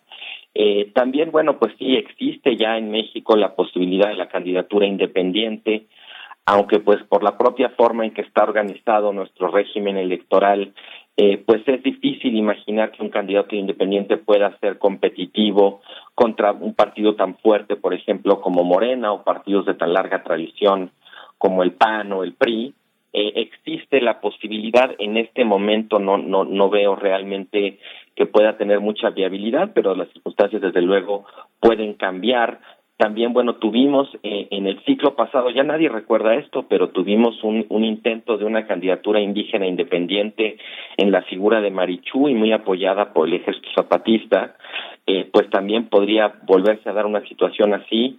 Eh, veríamos de alguna manera, creo que dependerá mucho de cómo llegue la popularidad del presidente. Si comparamos eh, dónde empezó su momento más alto de popularidad, que fue por ahí de febrero marzo de 2019, que llegó casi a rayar el 80% de aprobación. Ahorita el presidente está eh, pues más o menos entre 50 y 55%, algunas encuestas ponen incluso un poquito más arriba, pero en general, digamos, bajó respecto a donde empezó y durante el último año ha estado pues básicamente estacionado ahí entre 50 y 60%, vamos a decir. Creo que esa es una variable clave porque si bien en las elecciones intermedias que acabamos de pasar, la popularidad o la aprobación del presidente no necesariamente se trasladó a los candidatos de Morena, pues creo que en el proceso de elección presidencial eh, López Obrador sí se va a jugar, como se dice, su resto por tratar de trasladarle todo su apoyo, toda su popularidad, su aprobación a quien quiera que sea el candidato o la candidata de Morena. Pero insisto, eso, eso es el esfuerzo que él puede hacer quien tiene la última palabra al final será el electorado que puede o no irse, digamos, en esa dirección. Y ya veremos también cómo se va atizando esta discusión de la disputa presidencial con la consulta que tendrá lugar, pues eh, ya estamos ah, muy cercanos a ese proceso entre diciembre y febrero, si no estoy equivocada, del próximo año, diciembre de este, eh, febrero del próximo, para la consulta para revocar o refrendar el mandato del presidente López Obrador. Ya veremos también cómo ese capítulo pues puede ir atizando esta discusión, pero voy contigo, Rodian Rangel para preguntarte, hay movimientos importantes en el gobierno capitalino. Uno, por supuesto, el muy comentado, el de Martí Batres con, como secretario de gobierno. ¿Cómo ves estos movimientos? ¿Qué significa la llegada de Martí Batres y cómo lo ves en el contexto de la eh, posible, ya segura prácticamente, postulación de Claudia Sheinbaum? Pues justo creo que lo, lo, compartes eh, y lo expresas en términos también de eh, un fortalecimiento de los equipos políticos, también tras los resultados electorales, eh, pues bueno, que en la Ciudad de México justamente nos, nos muestran el avance muy importante de, la oposición, ¿no? Al ganar nueve de las 16 alcaldías y pelearle, vamos a llamarlo así, una mayoría sin llegar a la mayoría, pero con un número muy importante de congresistas locales. Eh, me parece que la jefa de gobierno en este sentido se hace de un experimentado operador político eh, y que ha establecido ya contacto con las diferentes fuerzas políticas también eh, de la ciudad para, digamos, empezar una nueva ruta de trabajo con todas las fuerzas políticas, que no nada más tiene que ver ya en términos de lo político, sino también de la propia vida administrativa de la ciudad y sus alcaldías y el propio Congreso de la Ciudad de México. En ese sentido, algo que se ha, digamos, externado en términos públicos también, pues ya es el, también de cierta manera, el, inicio del, proceso sucesorio en la Ciudad de México. Martí Batres ha adelantado que él va a trabajar y que no va a trabajar en términos aspiracionistas, eh, pero sin embargo, digamos, y pegado en paralelo a todo este contexto nacional en el cual se ha adelantado, pues también se habla, ¿no? De estos, de estas posibles, de estos posibles escenarios, ¿no? Inclusive, eh, pues se menciona, ¿no? Eh, este, esta idea en la cual eh, la Ciudad de México, en términos de los propios, de las propias definiciones que puedan darse en un momento determinado, pues puedan haber figuras emblemáticas, digamos, en estos procesos sucesorios, ¿no? Tienes a un eh, Martí Batres, tienes a una Rosa Isela Rodríguez, tienes a una Clara Brugada como alcaldesa quien reelecta en Iztapalapa con mucha fuerza eh, política para poder sacar el proceso también en el 2023-2024. Y es muy importante también, lo sabe la misma Claudia a partir de la experiencia, eh, me parece, de Andrés Manuel en la jefatura de gobierno, de contar con un secretario de gobierno fuerte, como fue en el caso eh, de Andrés Manuel, que contaba con eh, Alejandro Encinas, que al final pudo operar y llevar a buena causa también la funcionalidad de la Ciudad de México en eh, durante el periodo en el cual fue jefe de gobierno interino, vamos a llamarlo, ¿no? En el, 2000, en el 2005-2006, ¿no? Sí, hay una, hay una parte, como mencionas, justamente esta, este, esta mención de, de, encinas, de un hombre con la capacidad de sacrificio, es una, es una parte central. Yo escuchaba en 2000, de 2019 eh, toda, toda la arquitectura del movimiento que hoy vemos. Yo lo veía como con cierto escepticismo con tanta claridad el relevo en el Senado para trabajar. El único que se le salió del Huacal fue a Monreal, pero Martí Bartres tenía esa, tenía esa tarea desde 2018 de abrir los cauces y de generar las, las leyes que fueran posibles, las iniciativas del presidente y prácticamente todo está, todo está jugado. Martí Batres va a ser el hombre que tal vez se sacrifique para que Clara Brugada sea la jefa de gobierno y Claudia Sheinbaum la candidata a la presidencia. Uno lo, uno lo, me atrevo a decir todo esto porque veo un gabinete tanto en el caso de los nuevos gobernadores eh, como de los gobernadores morenistas del presidente y de la ciudad, un gabinete totalmente militante. No hay cuadros, eh, ha habido algunos cuadros, no sé, Víctor Manuel Toledo eh, en, el medio ambiente que duró poco, pero generalmente los cuadros son cuadros militantes, o sea, digamos que en la, en la tradición de la vieja política. ¿Tú cómo lo ves, Rodián?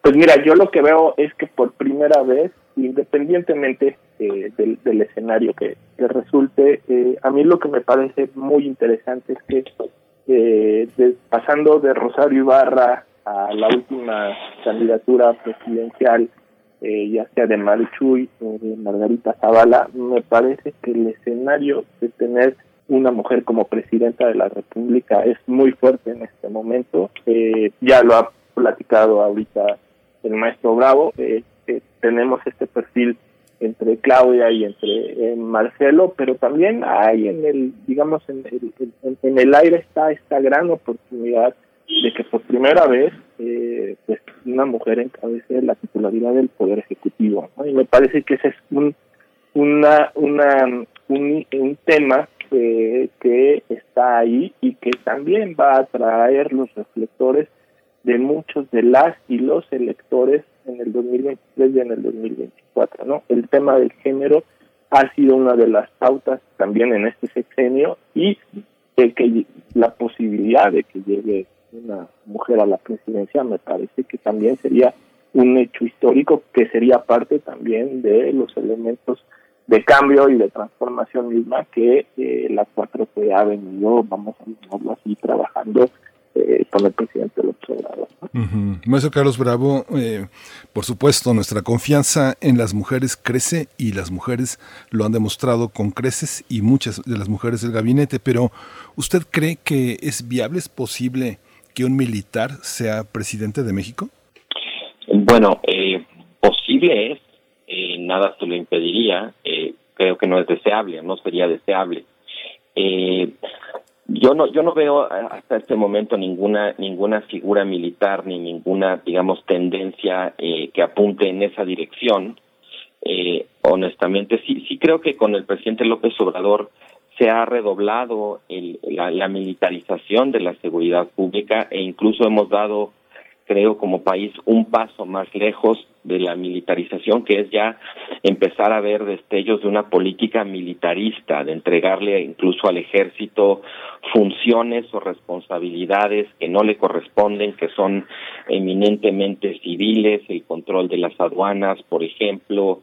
Eh, la Guardia Civil se suponía que sería un cuerpo la Guardia Nacional, perdón, se suponía que sería un, un cuerpo civil y bueno, pues claramente es un cuerpo militar ya incluso el propio presidente lo acepta y avisa que enviará eventualmente al Congreso una iniciativa para que la Guardia Nacional ya se integre al ejército. Es decir, sí, sí creo que ha habido pasos eh, un poco desconcertantes, sobre todo pues conociendo cuál era la opinión del candidato López Obrador en 2012 o en 2018 respecto a los saldos que había dejado la militarización de la seguridad pública ahí sí creo que fue uno de los grandes eh, vuelcos, de los grandes giros que dio López Obrador en su paso de candidato a presidente. Eh, y bueno, pues sí, entiendo que ese es el contexto en el cual de alguna manera se gesta la preocupación por la posibilidad de que haya algún militar, eh, digamos, en el poder. Ya hay muchos militares en el poder. El ejército tiene, creo, más poder ahora de lo que ha tenido en muchísimas décadas. Eh, pero eso no necesariamente creo tendría que traducirse en que hubiera un candidato militar. Creo que una de las características que tiene la institución castrense es precisamente la continuidad.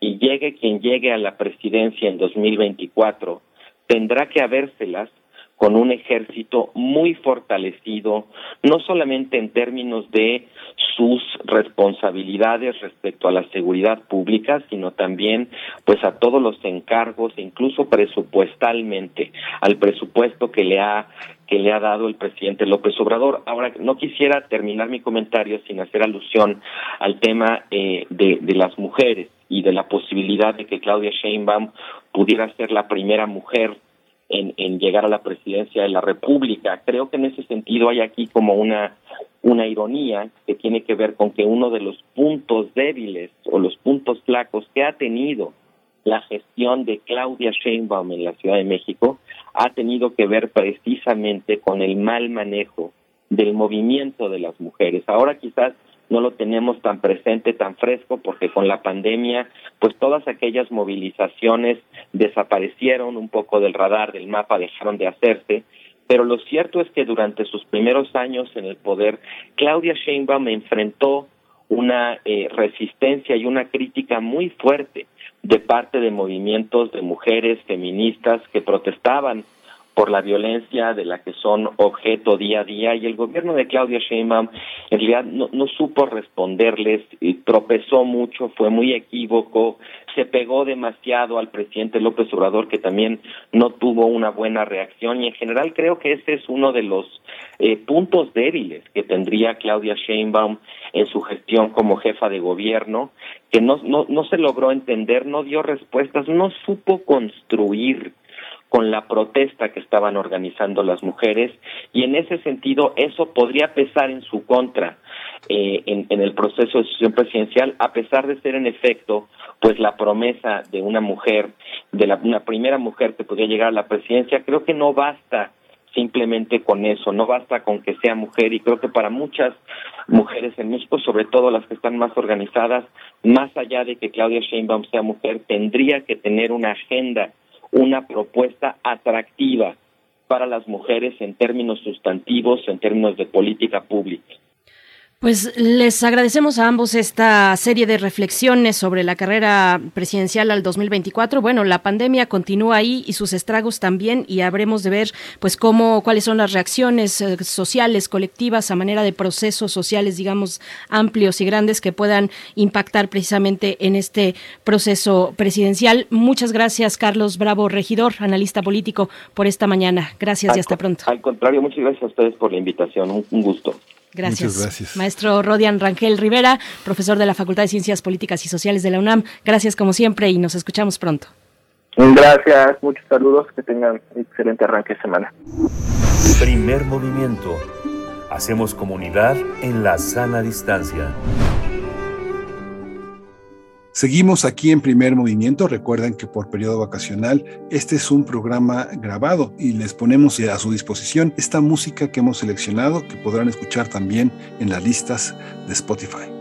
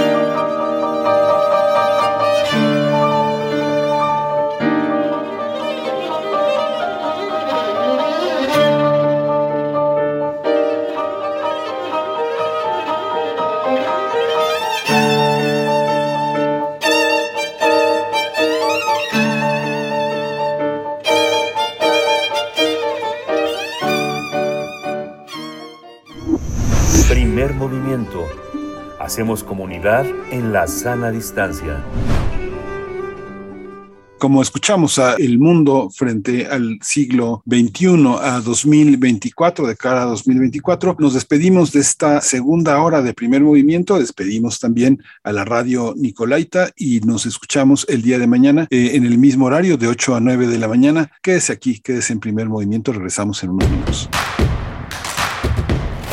Encuentra la música de primer movimiento día a día en el Spotify de Radio UNAM y agréganos a tus favoritos.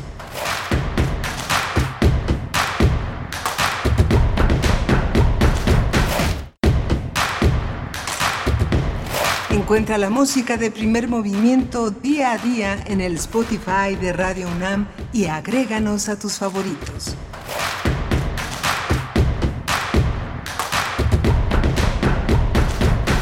Y luego de este breve corte estamos de vuelta aquí en primer movimiento. Son cerca de las nueve de la mañana. Digo también cerca porque estamos grabando. Este es un programa grabado que hemos preparado para ustedes con distintos contenidos que han ocurrido aquí en primer movimiento a lo largo de todo este año 2021. Es una selección realizada por Frida Saldívar y todo el equipo de producción y el equipo en general de Primer Movimiento. Les estamos dando la bienvenida a esta tercera hora de transmisión donde tendremos, como cada día, la poesía necesaria y también la mesa del día, el incremento de los feminicidios y otros delitos en México durante este año que está a punto de terminar. Vamos a conversar en esta mesa con Leslie Idalia Jiménez Ursúa, coordinadora de proyectos en impunidad cero, igualmente con Wendy Figueroa Morales, directora de la Red Nacional de Refugios es que quédense aquí. Igual hacia el cierre estará como cada lunes la doctora Clementina Equigua, bióloga y doctora en ciencias por la Facultad de Ciencias de la UNAM, para hablar de los pasos de fauna en carretera, reconectar el hábitat. Pero bueno, por supuesto, presento eh, a mi compañero Miguel Ángel Quemain. ¿Cómo estás esta mañana, querido Miguel Ángel? Muy bien, Berenice. Buenos días a todos nuestros radioescuchas. Estamos sí justamente en esta tercera hora. El incremento de los feminicidios es nuestra mesa del día. Aumentaron un 7.1% en, la, primera, en la primera mitad del año y justamente los feminicidios siguen siendo una de las preocupaciones fundamentales. Se recordarán ustedes que tuvimos una, una, una mesa también sobre los avances sobre el gabinete de seguridad que se reunió eh, para, para, hablar de una modificación también interesante en los delitos contra lo doméstico, contra las mujeres, contra las niñas.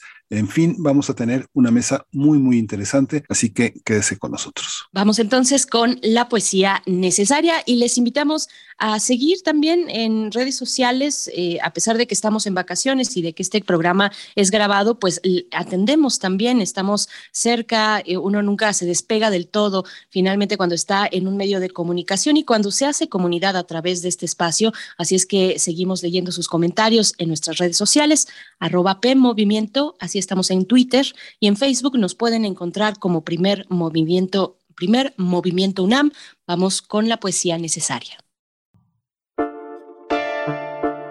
Es hora de poesía necesaria. Hace 50 años, 3 de julio, falleció Jim Morrison en París. Había llegado en marzo a esta ciudad, a esa ciudad europea, para rehabilitarse de sus múltiples adicciones, unas reconocidas, otras veneradas, otras aborrecidas. Eh, quien conoce su tumba en Père Lachaise es una tumba siempre fresca, siempre llena de devoción por uno de los grandes poetas eh, musicales y literarios del siglo XX, uno de los eh, hombres más influyentes en la música también contemporánea. En, en, en se dice su placa fiel a sus demonios, es una para quienes aman el rock, quienes aman la música, es, es, una, es un tour inevitable pasar por ese panteón donde están todas las celebridades, de, una de las grandes celebridades del siglo XX y se cumplen 50 años de su fallecimiento allí en un piso parisino. Y una de las, eh, una de las ediciones más interesantes que se, que se hicieron hace algunos años fue la, de American Night, eh, lo publicó New York Villar Books hace eh, prácticamente 30 años. Hay una edición francesa muy reciente, una edición bilingüe muy bella que se llama La Nuit Américaine, que eh, editó esta editorial este, Christian Bourgeois en 2010. Es una edición muy bonita que hizo eh, Patricia Debo, que es una, es una de las grandes conocedoras de los músicos y de los poetas anglosajones que ha llevado a la lengua francesa. Y justamente de esa, de esa edición he tomado la poesía necesaria de hoy, que es El oscuro crepúsculo americano, y por supuesto hay muchas canciones que podrían eh, hacer presente ahí en Morrison, pero elegí para estos tiempos este, claroscuros, eh, La gente se extraña. Vamos a escuchar El oscuro crepúsculo americano. Dice, la noche como una vasta conspiración para soñar, venerada en las arenas oscilantes, Tijuana, el ano de la noche, una civilización en caricatura, las putas son fastidios en la noche americana, ¿Qué veremos en las entrañas de la noche, en la cueva escarchada, donde se crean los sueños, justo frente a tus ojos? Profecía sin dinero. Esta canción debe tener la triste y común rareza de la moneda corriente en el reino. Brasas de amargura, aroma de humo de pino, noche de fuego, ejercicios especiales de crianza, un pretexto para el crimen, escuela de la noche, silencio de una escuela en la noche.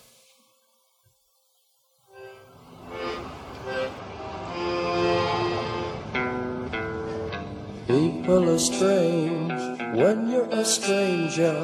Faces look ugly when you're alone.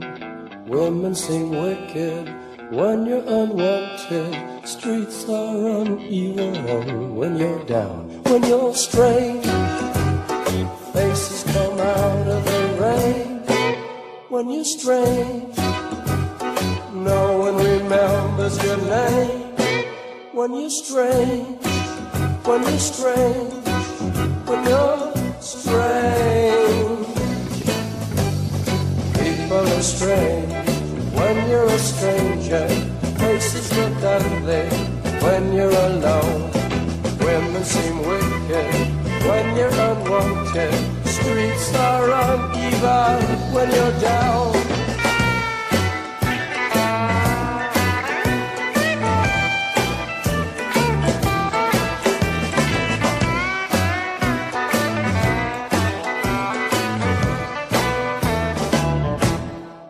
When you're strange, faces come out of the rain. When you're strange. No one remembers your name when you're strange, when you're strange, when you're strange.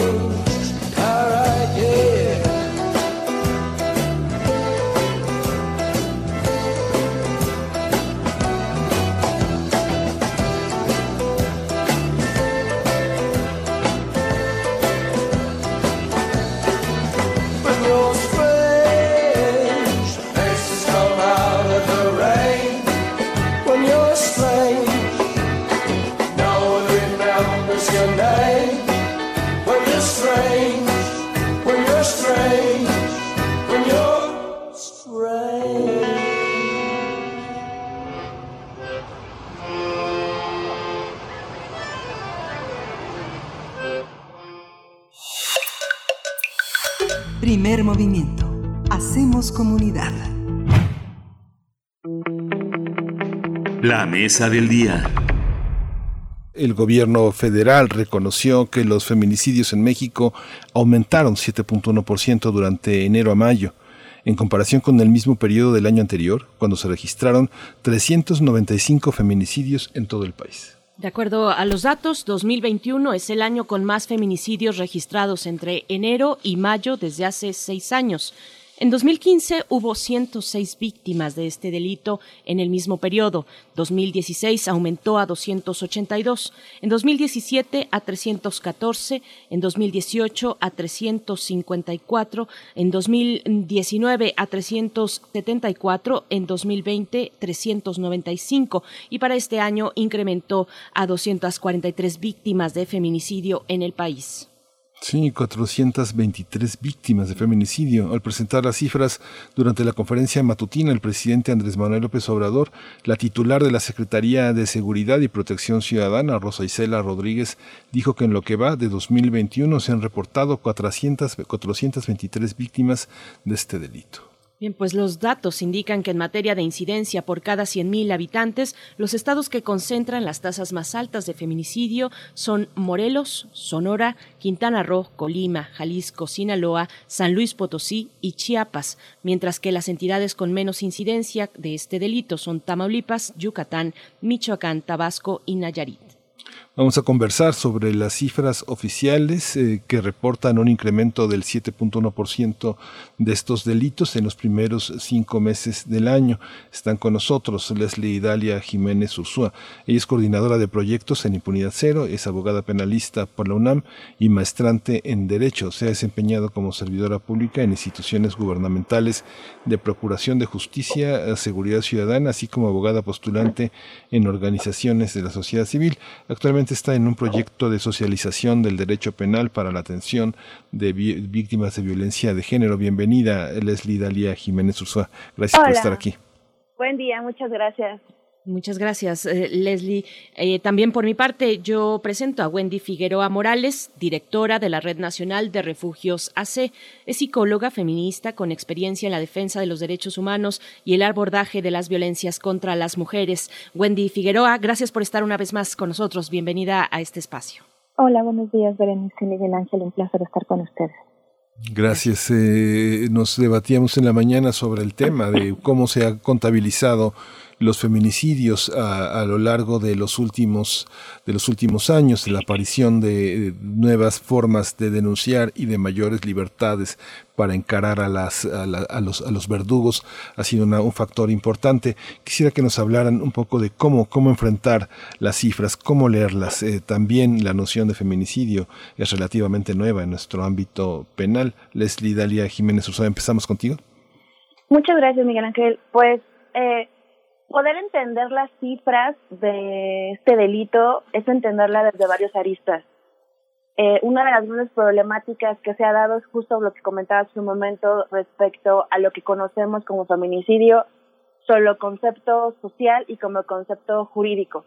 Esto ha sido una gran problemática para las autoridades, asimilar lo que se entiende como feminicidio y a su vez para retomar los datos. Eh, este concepto relativamente nuevo en nuestro cuerpo jurídico, ya lleva un par de años eh, leyéndose en diferentes códigos y también esto ha sido una problemática porque no todos los estados del país han leído este concepto de la misma forma.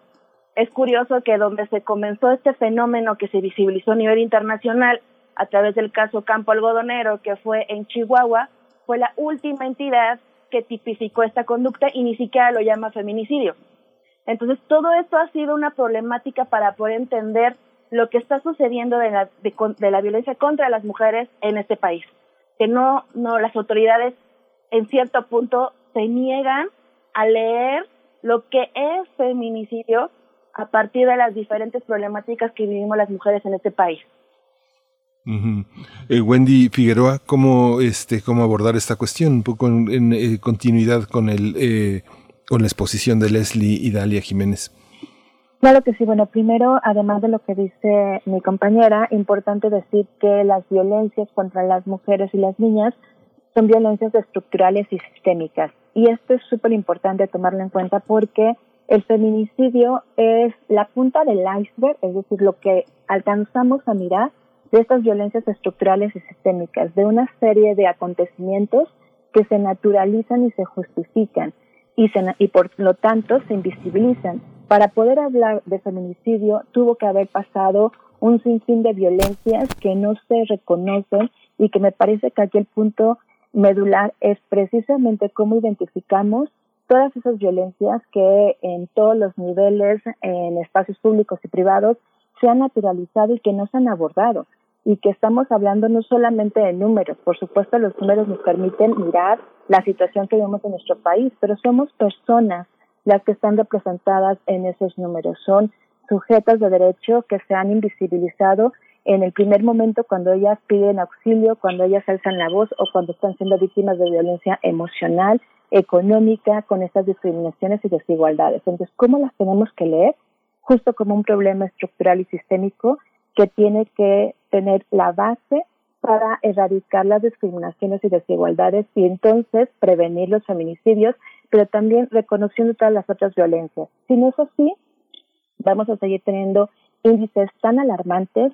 En 2020, pues bueno, tuvimos lamentablemente en nuestro país 18 mujeres al día asesinadas.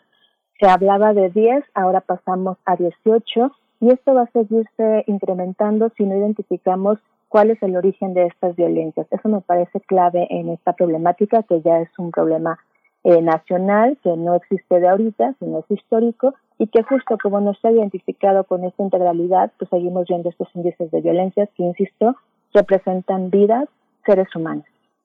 Voy, con, voy contigo, Leslie, eh, un poco insistiendo sobre esta cuestión de cómo se contabilizan los eh, feminicidios, cómo se registran, cómo se investigan.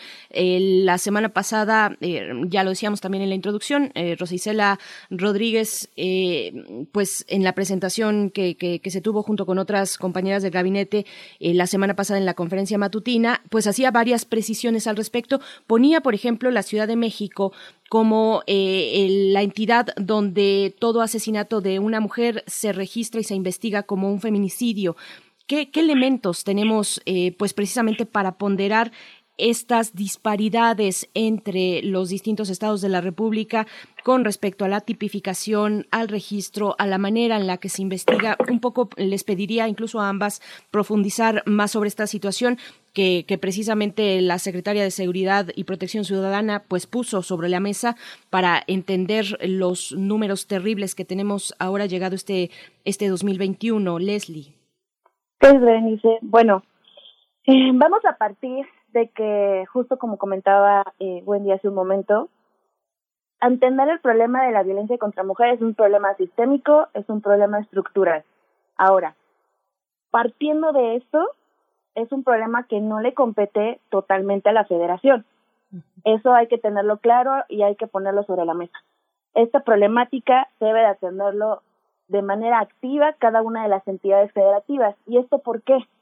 Principalmente por dos aspectos fundamentales. Uno es la tipificación. Cuando yo, yo hablo de tipificación, hablo de esta creación del concepto de lo que se entiende como feminicidio incorporado a los códigos penales. Si bien es cierto, eh, tenemos un código penal federal y cada entidad federativa, cada Ciudad de México, Coahuila, Chiapas tiene sus propios códigos, el Código Penal Federal en materia de violencia contra mujeres es prácticamente inaplicable es, salvo excepciones bastante presentes, este código nunca se va a aplicar. Entonces, este delito es más de una competencia local, es más de que las autoridades de las fiscalías o procuradurías de cada entidad federativa se hagan cargo de la investigación, integración de carpetas de investigación y desde antes, justo como comentaba Wendy hace un momento, esto es un, es un el punto del iceberg, es desde atrás, la, la política pública tiene que venir ahí sí de federación y entidad federativa, pero ya el tema de que se cometen delitos ya es competencia de las entidades federativas, Fiscalía Ciudad de México, eh, Nuevo León, etcétera. Entonces, cuando los de cada entidad federativa en sus iniciativas de ley, sus congresos locales, presentan la posibilidad de incorporar este delito a sus códigos, cada uno lo hizo de manera diversa tomaron como modelo la tipificación del Código Penal Federal, pero cada uno lo fue eh, estableciendo de conformidad a sus propias iniciativas. Y esto ha sido una problemática, principalmente porque cuando hablamos de feminicidio, hablamos de que es un delito, de que no solamente es la muerte de una mujer por razones de género, sino que cuando hablamos de feminicidio estamos hablando de muerte por razones de género, pero también de una responsabilidad estatal. ¿Por qué? Porque estamos hablando de que las mujeres en este país, debido a un machismo, a una em, cultura de discriminación, a las mujeres se les ve subordinadas, se les cosifica y se justifica por parte de acciones del Estado de que está bien esa violencia. Y esto lo retoma nuevamente del caso Campo Algodonero. El campo, caso Algodonero es paradigmático para, para el Estado mexicano porque es precisamente donde se visibiliza el caso, pero no solamente el caso de eh, que las mujeres son asesinadas por el simple hecho de ser mujeres, por cuestiones como ser expuestas en lugares públicos, tener lesiones eh, humillantes en sus cuerpos, ser o haber sido este, aisladas, desaparecidas, haber eh, tenido un contexto previo de violencia, no, sino el hecho es de que el Estado, mediante acciones de culturales enraizados en esta, en esta cultura mexicana, se ve bien el hecho de que las mujeres ocupemos espacios más públicos que privados. Y se ve bien o no se dice nada cuando una mujer va ante una autoridad a señalar que está viviendo violencia en su casa y en esta lógica de las autoridades eh, desestimar estas acusaciones, señalar que está mintiendo, que se justifica que su esposo o concubino, la persona con la que viva, realice estas violencias. Entonces, todo esto se va eh, generando en diferentes esferas, en diferentes violencias. Las mujeres en este país vivimos violencias no solamente de un tipo, sino son problemáticas complejas. Vivimos violencia sexual, violencia simbólica, violencia familiar, violencia económica, patrimonial. Y nuevamente el Estado mexicano lo que hace solo es reconocer violencia. Hace eh, muy poco, en la Ley General de Acceso de las Mujeres a una Vida Libre de Violencia, ya se identifica una nueva violencia, que es la violencia digital. Que nuevamente, como les comentaba, ese tipo de, situaciones del Estado es solo reconocer, reconocer, lo que hace es como ir sumando de manera simbólica el hecho de que estamos haciendo algo a nivel federal o, a nivel nacional, pero no asumiendo responsabilidades por cada entidad federativa. Entonces, cada fiscalía tiene la obligación de tener no solamente operadores jurídicos como ministerios públicos, oficiales secretarios o auxiliares ministeriales, o policías de investigación, o peritos, sino tenerlos capacitados para que cuando ocurra una muerte violenta contra, contra una mujer, no nada más se inicia la carpeta por feminicidio y ya. Porque la lectura de que todo, por ejemplo en Ciudad de México, de que todas las muertes violentas contra mujeres se inician por feminicidio, es una lectura que lo puede ver algunas personas y decir, ah, está haciendo algo la Ciudad de México, qué bueno. No, porque realmente lo que está haciendo es, eh, de una manera u otra, eh, iniciar todo, desestimar estos matices de violencia y durante la investigación, por alguna razón, decir, ay, no, no es feminicidio, vamos a seguir investigando por homicidio. Entonces, es, es importante entender los matices y entender las diferentes líneas que se cruzan en las violencias contra mujeres, porque no es la misma violencia que puedo vivir yo en Ciudad de México, que es eh, capital del país, desde mi perspectiva como mujer cis, blanca, heterosexual, privilegiada, a la que puede vivir alguna otra mujer que vive en, el Estado de México, en la periferia. Entonces, es entender matices y que las autoridades, las fiscalías, desde el hecho de que eh, reciban no solamente eh, o que lean los datos, o sea, a lo que voy es que no solamente hay que leer los datos de feminicidio, hay que voltear a leer los datos de violencia contra mujeres en espacios eh, privados como violencia familiar, que es el primer punto de contacto donde las mujeres acuden a fiscalías cuando están viviendo violencias en, familia y que esto puede escalar a un feminicidio. Hay que concentrarnos, en entender los datos de violencia familiar, qué es lo que está pasando, qué es lo que están haciendo las fiscalías con las medidas de protección y qué están haciendo las, las fiscalías al intentar que las mujeres ya no sigan viviendo estas violencias en casa.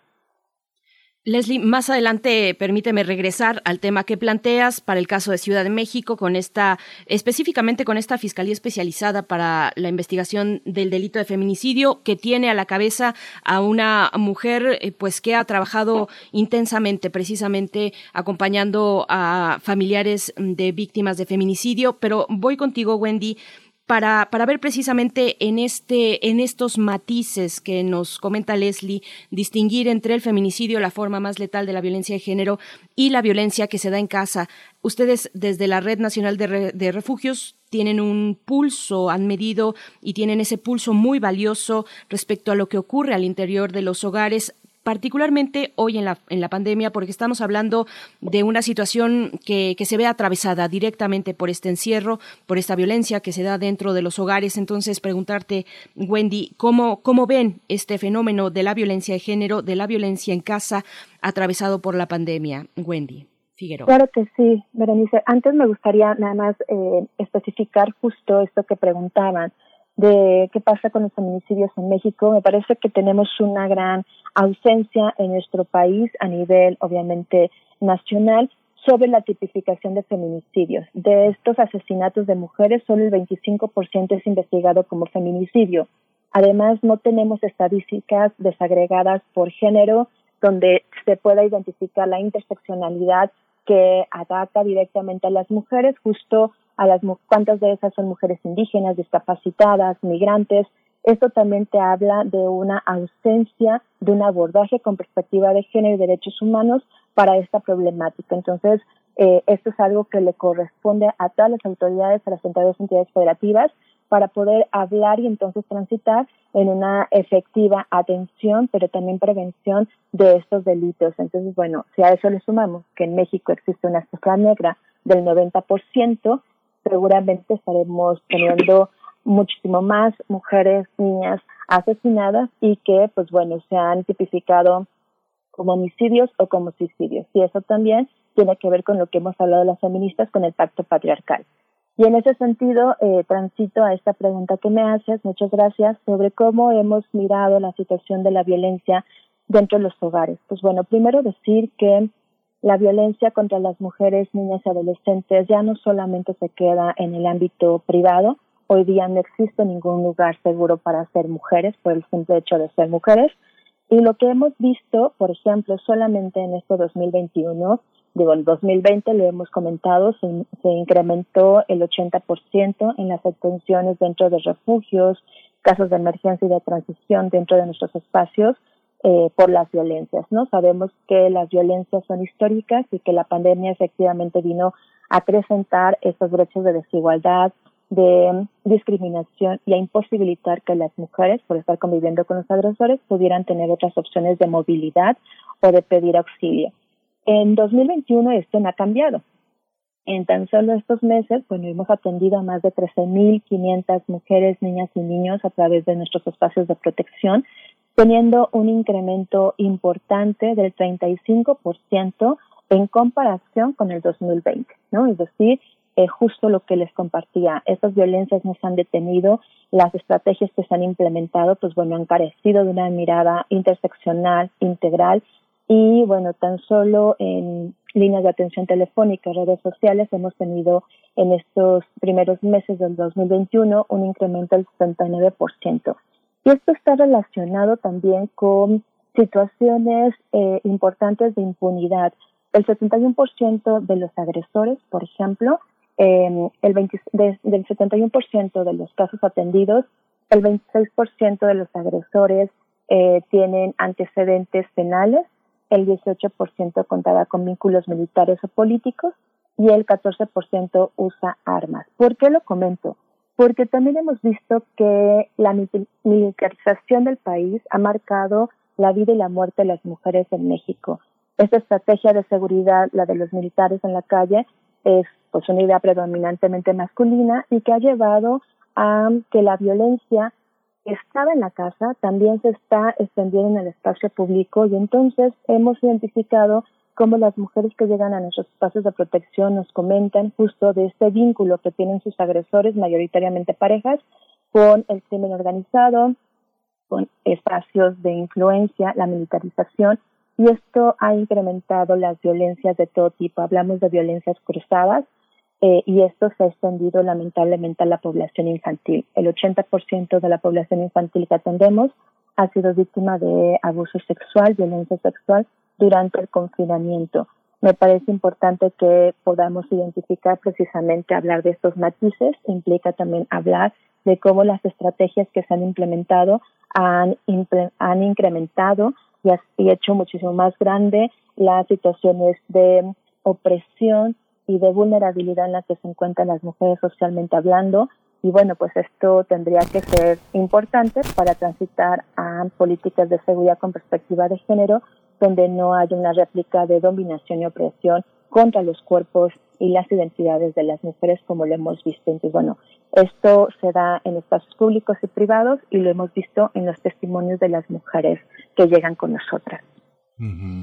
Hay, una, hay un aspecto también indisoluble que es la transversalidad, eh, la multifactorialidad de, del tema del feminicidio en México, ¿no? Generalmente va ligado a otros temas como el maltrato infantil, las políticas en torno al tema del aborto, ¿no? Los niños eh, maltratados como resultado de las discusiones domésticas, de la violencia doméstica, generalmente las madres avergonzadas, eh, dolidas, no señalan, no acusan a los, a los padres maltratadores y generalmente hay una perspectiva de género. Si uno, si uno observa las estadísticas de maltrato infantil, de lesiones con las que llegan los niños. Es curioso, pero hay más niñas que niños. Si uno ve las últimas encuestas del Instituto de Salud, es así. Lo mismo pasa en el tema, en el tema del aborto. Yo les quería preguntar, desde el punto de vista académico, hay interés por el feminicidio. Yo veía, por ejemplo, hay un estudio, una primera aproximación al estudio del aborto por parte del sistema académico de la UNAM.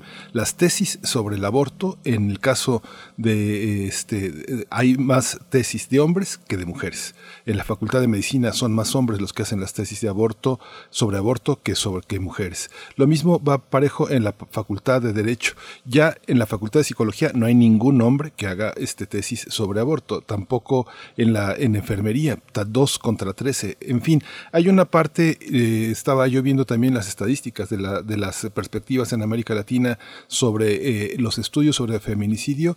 Prácticamente no hay ningún hombre que aborde el tema desde el punto de vista académico. ¿Cómo está esa parte? ¿Cómo reflexionamos desde el ámbito institucional que tiene sus propias áreas de saber y, y, desde el ámbito universitario que tiene otras. ¿Cómo lo observan? Empezamos contigo, Wendy. Sí, claro que sí. Bueno, primero decir que esto que, que comentas me parece sumamente revelador en cuanto a lo que eh, envuelve al feminicidio, ¿no? El feminicidio está trastocado, por supuesto, por una cultura patriarcal, eh, misógina y machista, eh, donde pues matan a las mujeres por el simple hecho de ser mujeres, con una justificación social y que también está relacionado con cómo se han cosificado y se ha identificado a las mujeres desde esta mirada colonialista. ¿Qué quiere decir con esto? El capitalismo y el colonialismo están atravesados y son parte de estas lamentables violencias sistémicas y estructurales que vivimos.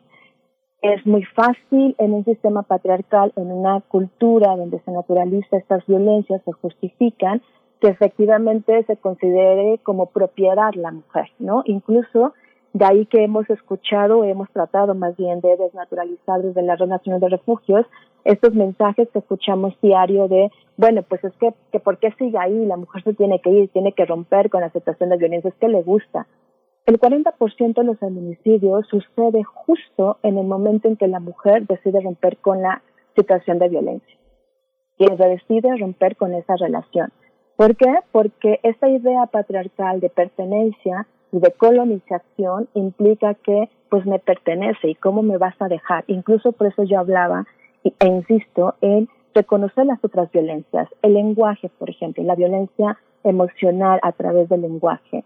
Muchos de los testimonios que hemos tenido, lamentablemente, de familiares de víctimas de feminicidio nos dicen, él le decía, antes de estar con otro, prefiero verte muerta, si no eres eh, mía, no eres de nadie, hasta que la muerte nos separe y son esas ideas de ese discurso, ¿no? Patriarcal y opresor y que eh, tiene que ver con una posesión, lo que ha antecedido precisamente a los feminicidios. Entonces, bueno, identificar el tema de los derechos sexuales y reproductivos, como bien lo decías, tiene que ver con nuestro derecho a elegir sobre nuestro, nuestro propio cuerpo como nuestro primer territorio de conquista. Y escuchamos a hombres hablar, Miguel Ángel y Berenice, de nuestros cuerpos, de lo que podemos o no podemos hacer sobre nuestros cuerpos.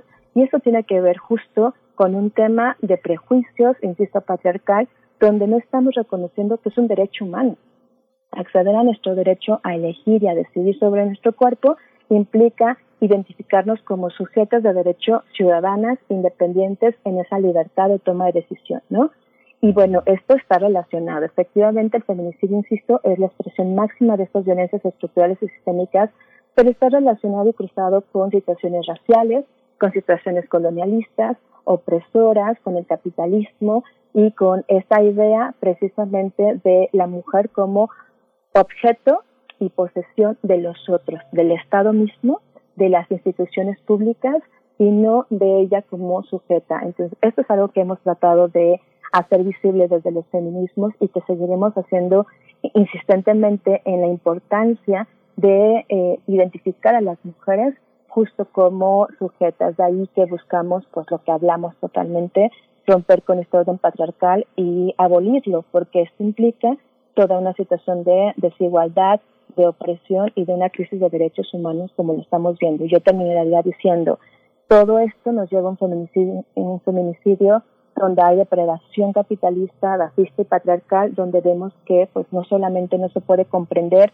sino lo estamos relacionando y atacando todas estas situaciones a nivel, como bien lo decías, intersectorial, transversalizándolo, pero también poniendo en el centro la crisis civilizatoria que hemos tenido en esta época. Leslie Dalia Jiménez, tú que estás, has estado más cerca del mundo, del mundo académico, también eh, cómo lo observas. Hay muchos peros con, con, el, con el feminismo, sin embargo, el feminismo parece ser como la perspectiva teórica mucho más completa, más que la exclusivamente jurídica o médica o psicológica o antropológica, para poder este, hacer converger las experiencias de conocimiento que se dan en este territorio tan clínico, tan social, tan, tan relacionado con la propia experiencia y con el trato de cada caso, de cada mujer asesinada. ¿Cómo, cómo lo observas en el mundo académico? Gracias, Miguel Ángel. Pues, hijo, eh, voy a comenzar eh, contando un poco que creo que hoy por hoy eh, los feminismos, porque también hay que hacer esa lectura, que no, no solo existe un feminismo, sino existen varios precisamente por esta transversalidad de ser mujer en diferentes momentos, lugares y experiencias. En ese sentido, la academia no ha sido ajena a voltear a los feminismos. Y precisamente en el ámbito jurídico existen los feminismos jurídicos. Los feminismos jurídicos, si bien es cierto, surgen en, en Estados Unidos un poco más en universidades estadounidenses y derivados justo de mujeres blancas que tuvieron esta oportunidad de comenzar a hablar sobre los feminismos en los derechos en espacios universitarios y que poco a poco ha permeado en el resto del continente y que ha permeado en otros espacios. Lo cierto es que los feminismos actualmente se viven de manera total afuera de las academias, afuera de las universidades, afuera de las escuelas.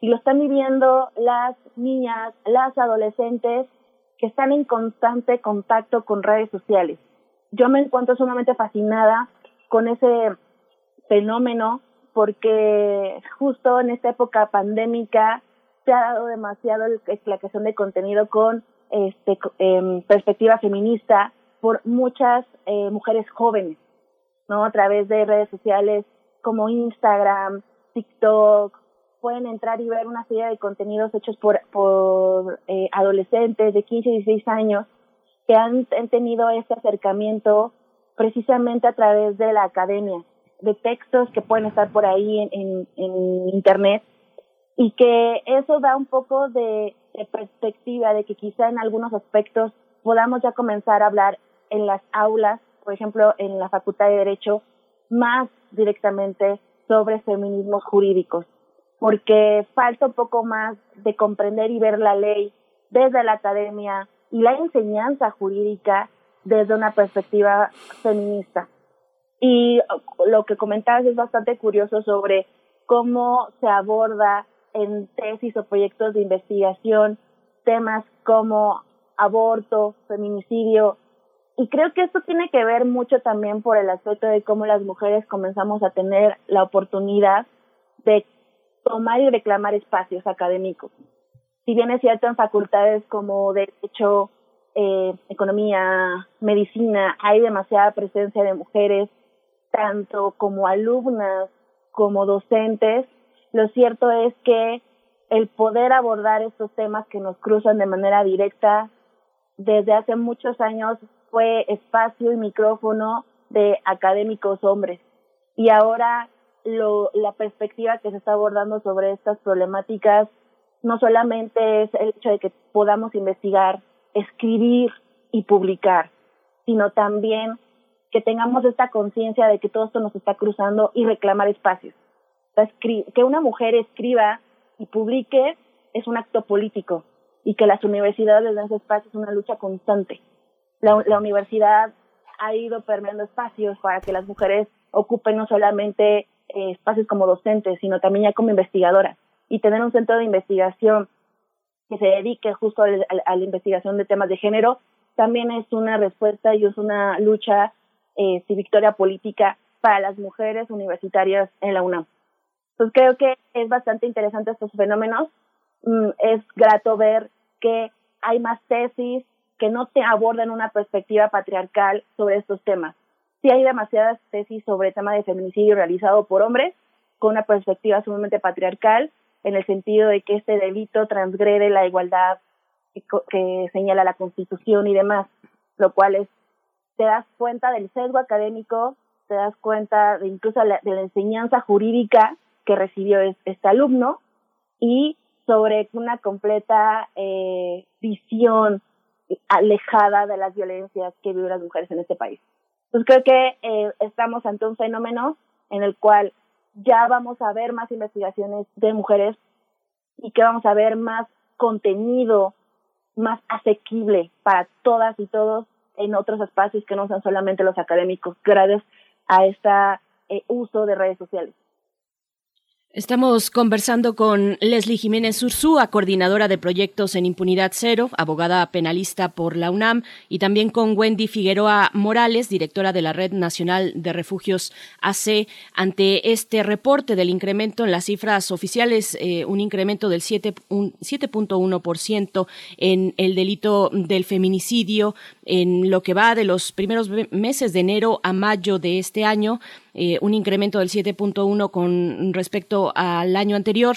Y, bueno, varias cuestiones sobre lo que han dicho. Wendy Figueroa, voy contigo sobre esta cuestión eh, por la, por la vía penal. Eh, cuando hablamos de violencia doméstica y violencia de género, hay feministas, hay feminismos críticos con la vía penal.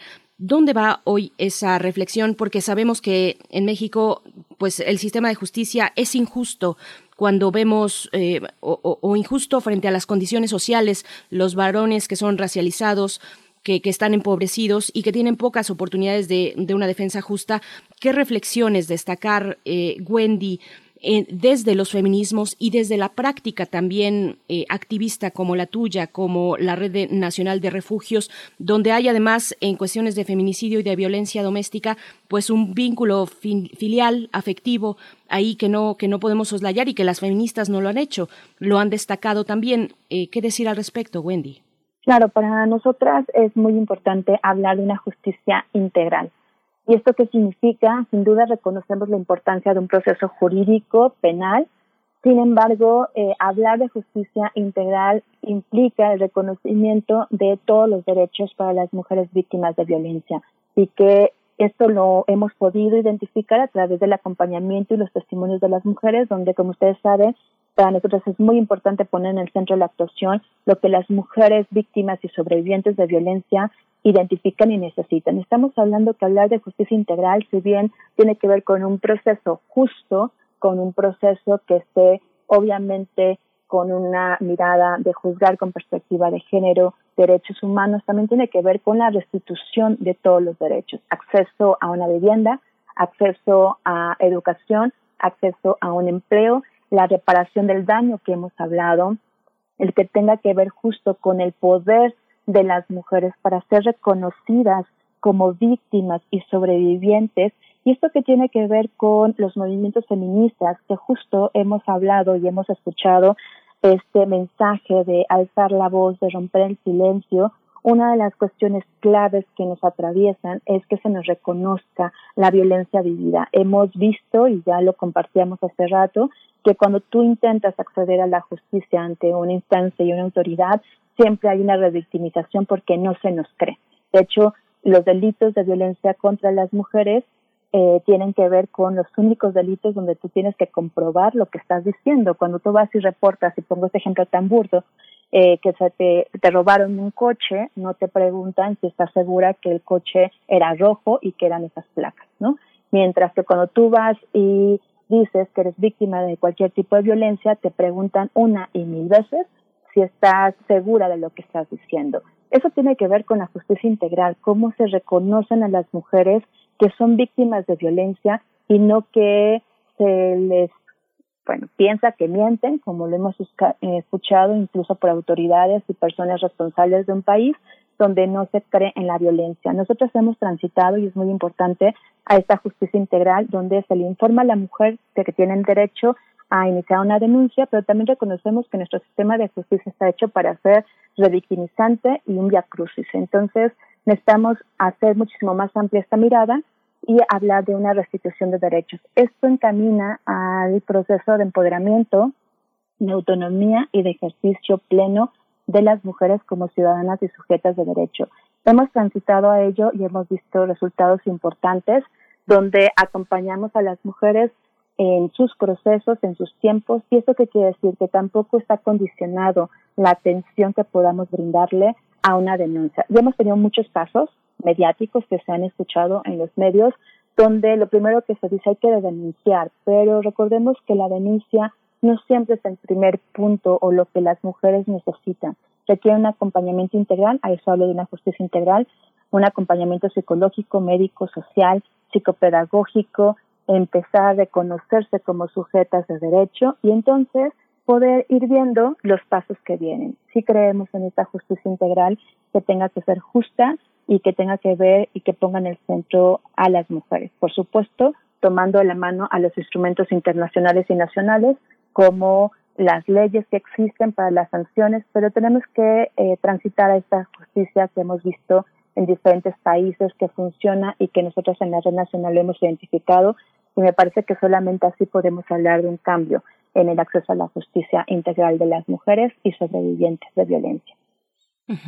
Leslie, eh, Leslie Jiménez, bueno, también tus consideraciones sobre este tema que como abogada penalista eh, pues tratas y tienes eh, una visión seguramente muy interesante, la justicia integral de la que habla Wendy y, yo lo ponía en términos ya más simples, la vía penal para resolver violencia doméstica. Te, te pediría tu comentario y también se nos quedó por ahí en el tintero la cuestión de la Fiscalía Especializada para Investigación de Delitos de Feminicidio con la cabeza de esta institución a cargo de Sayuri Herrera, que es una destacada feminista, abogada, que ha acompañado a los familiares y las familiares de, víctimas de feminicidio.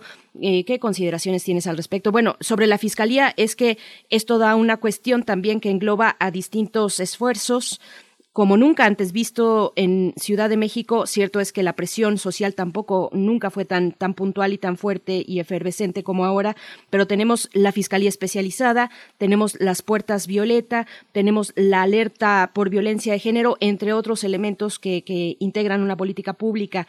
Leslie, te dejo el micrófono. Muchas gracias, Berenice.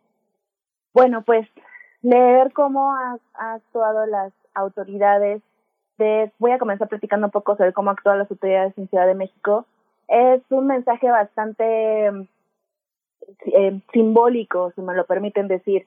Si bien es cierto, tenemos una fiscalía, tenemos una serie de eh, programas para poder hacer eh, más fácil el proceso a las mujeres para denunciar.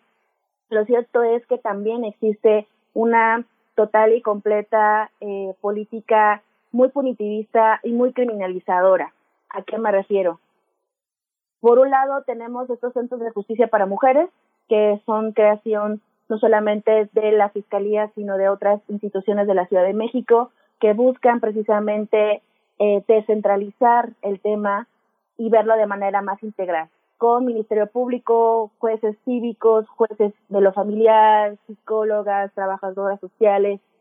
Pero creo que a todas las autoridades se les olvidó un pequeño detalle, la ubicación de estos centros. Y pongo un ejemplo bastante concreto. Si tú, como mujer que tienes hijos o hijas y decides dar este paso de salir de casa para poder denunciar la violencia que estás viviendo, te enfrentas desde el momento uno a una serie de puertas revictimizantes. Desde el momento en no saber cómo denunciar, no saber dónde denunciar y no saber a dónde denunciar. En estas tres, en estos tres momentos vamos a encontrar que si llega a la agencia del Ministerio Público más cercana a su domicilio, le van a negar el servicio, porque el delito es un delito especializado. Y ni siquiera los operadores que se encuentran en esa agencia saben si la tienen que enviar directamente a la Fiscalía de Delitos que se encuentra en el búnker o la tienen que enviar a la, al Centro de Justicia para Mujeres. Si la envían al Centro de Justicia para Mujeres, se enfrenta a otra problemática, porque solamente hay tres centros y estos tres centros se encuentran en los lugares más inaccesibles de la Ciudad de México. Tan solo el Centro de Justicia para Mujeres de Tlalpan se encuentra en la parte más arriba de un cerro, donde no pasa transporte público. ¿Cómo va a llegar allá? No hay forma.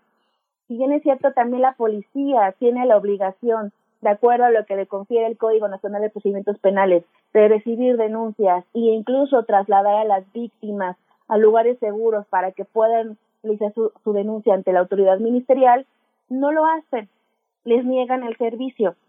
Entonces, como una mujer que lleva o que tiene a sus hijos o hijas o va ella sola, va a acudir a un centro de justicia para mujeres. Es casi inaccesible por un punto. Ahora, si va al búnker, lo que va a pasar es que va a enfrentar un proceso de denuncia de aproximadamente cinco horas, en donde le van a dar a firmar una serie de hojas en donde se confieren sus derechos, pero no se los van a explicar. En las agencias del Ministerio Público, en prácticamente todas, está un stand de abogadas de las mujeres, desde la Secretaría de Mujeres de la Ciudad de México. Este stand cubre con un horario y este es eh, abogadas de mujeres lo que hacen únicamente es darte una asesoría. Si tú llegas a ir a denunciar después de las 10 de la noche, no vas a encontrar ese stand, no vas a encontrar a alguien que te pueda orientar. Solamente te vas a encontrar con el turno que se encuentra en la agencia y te va a atender, pero después de estas, en promedio, cinco horas. Entonces, todo esto son procesos en donde evidentemente no vas a denunciar o no continúas con la denuncia, porque desafortunadamente se apuesta más al tema de las denuncias, se apuesta a inicio de carpetas, se apuesta a todo esto. Pero ya una vez que esta mujer logra uh, evitar eh, disuadir todas estas puertas de, de revictimización y finalmente se inicia su carpeta de investigación, venimos al segundo, tercer punto más importante, las medidas de protección. Las medidas de protección son herramientas eh, o instrumentos que tiene la autoridad ministerial principalmente para poder salvaguardar a las víctimas y testigos del proceso penal. Tiene como finalidad que si estás en un proceso de investigación o en un proceso para evitar que el imputado, su familia o cualquier otra circunstancia pueda generarse algún daño o peligro, se pongan estas medidas. Están en el artículo 137 del Código Nacional. En temas de violencia de género, el código es muy claro. Se tiene que aplicar tanto el código como la Ley General de Acceso a las Mujeres a una Vida Libre de Violencia. Y en esta lectura también las, las leyes locales. Sin embargo, la autoridad ministerial lo que hace es aplicar siempre las de cajón, que es el darte el número del sector más cercano de tu casa de policía, es decirte que en cuanto tú llames, eh, la policía va a ir a tu domicilio de forma rápida, lo cual no es cierto, y te pone algo que se llama Código Águila, Código de Protección Ciudadana. Y este Código Águila es más inservible, porque el Código Águila consiste en que un policía de tu sector vaya, entre comillas, de manera periódica a tu domicilio donde tú te encuentres, salvaguardándote de la violencia, para ver cómo te encuentras, si has tenido algún nuevo acto de violencia, o si has este sentido que eh, te encuentras en peligro.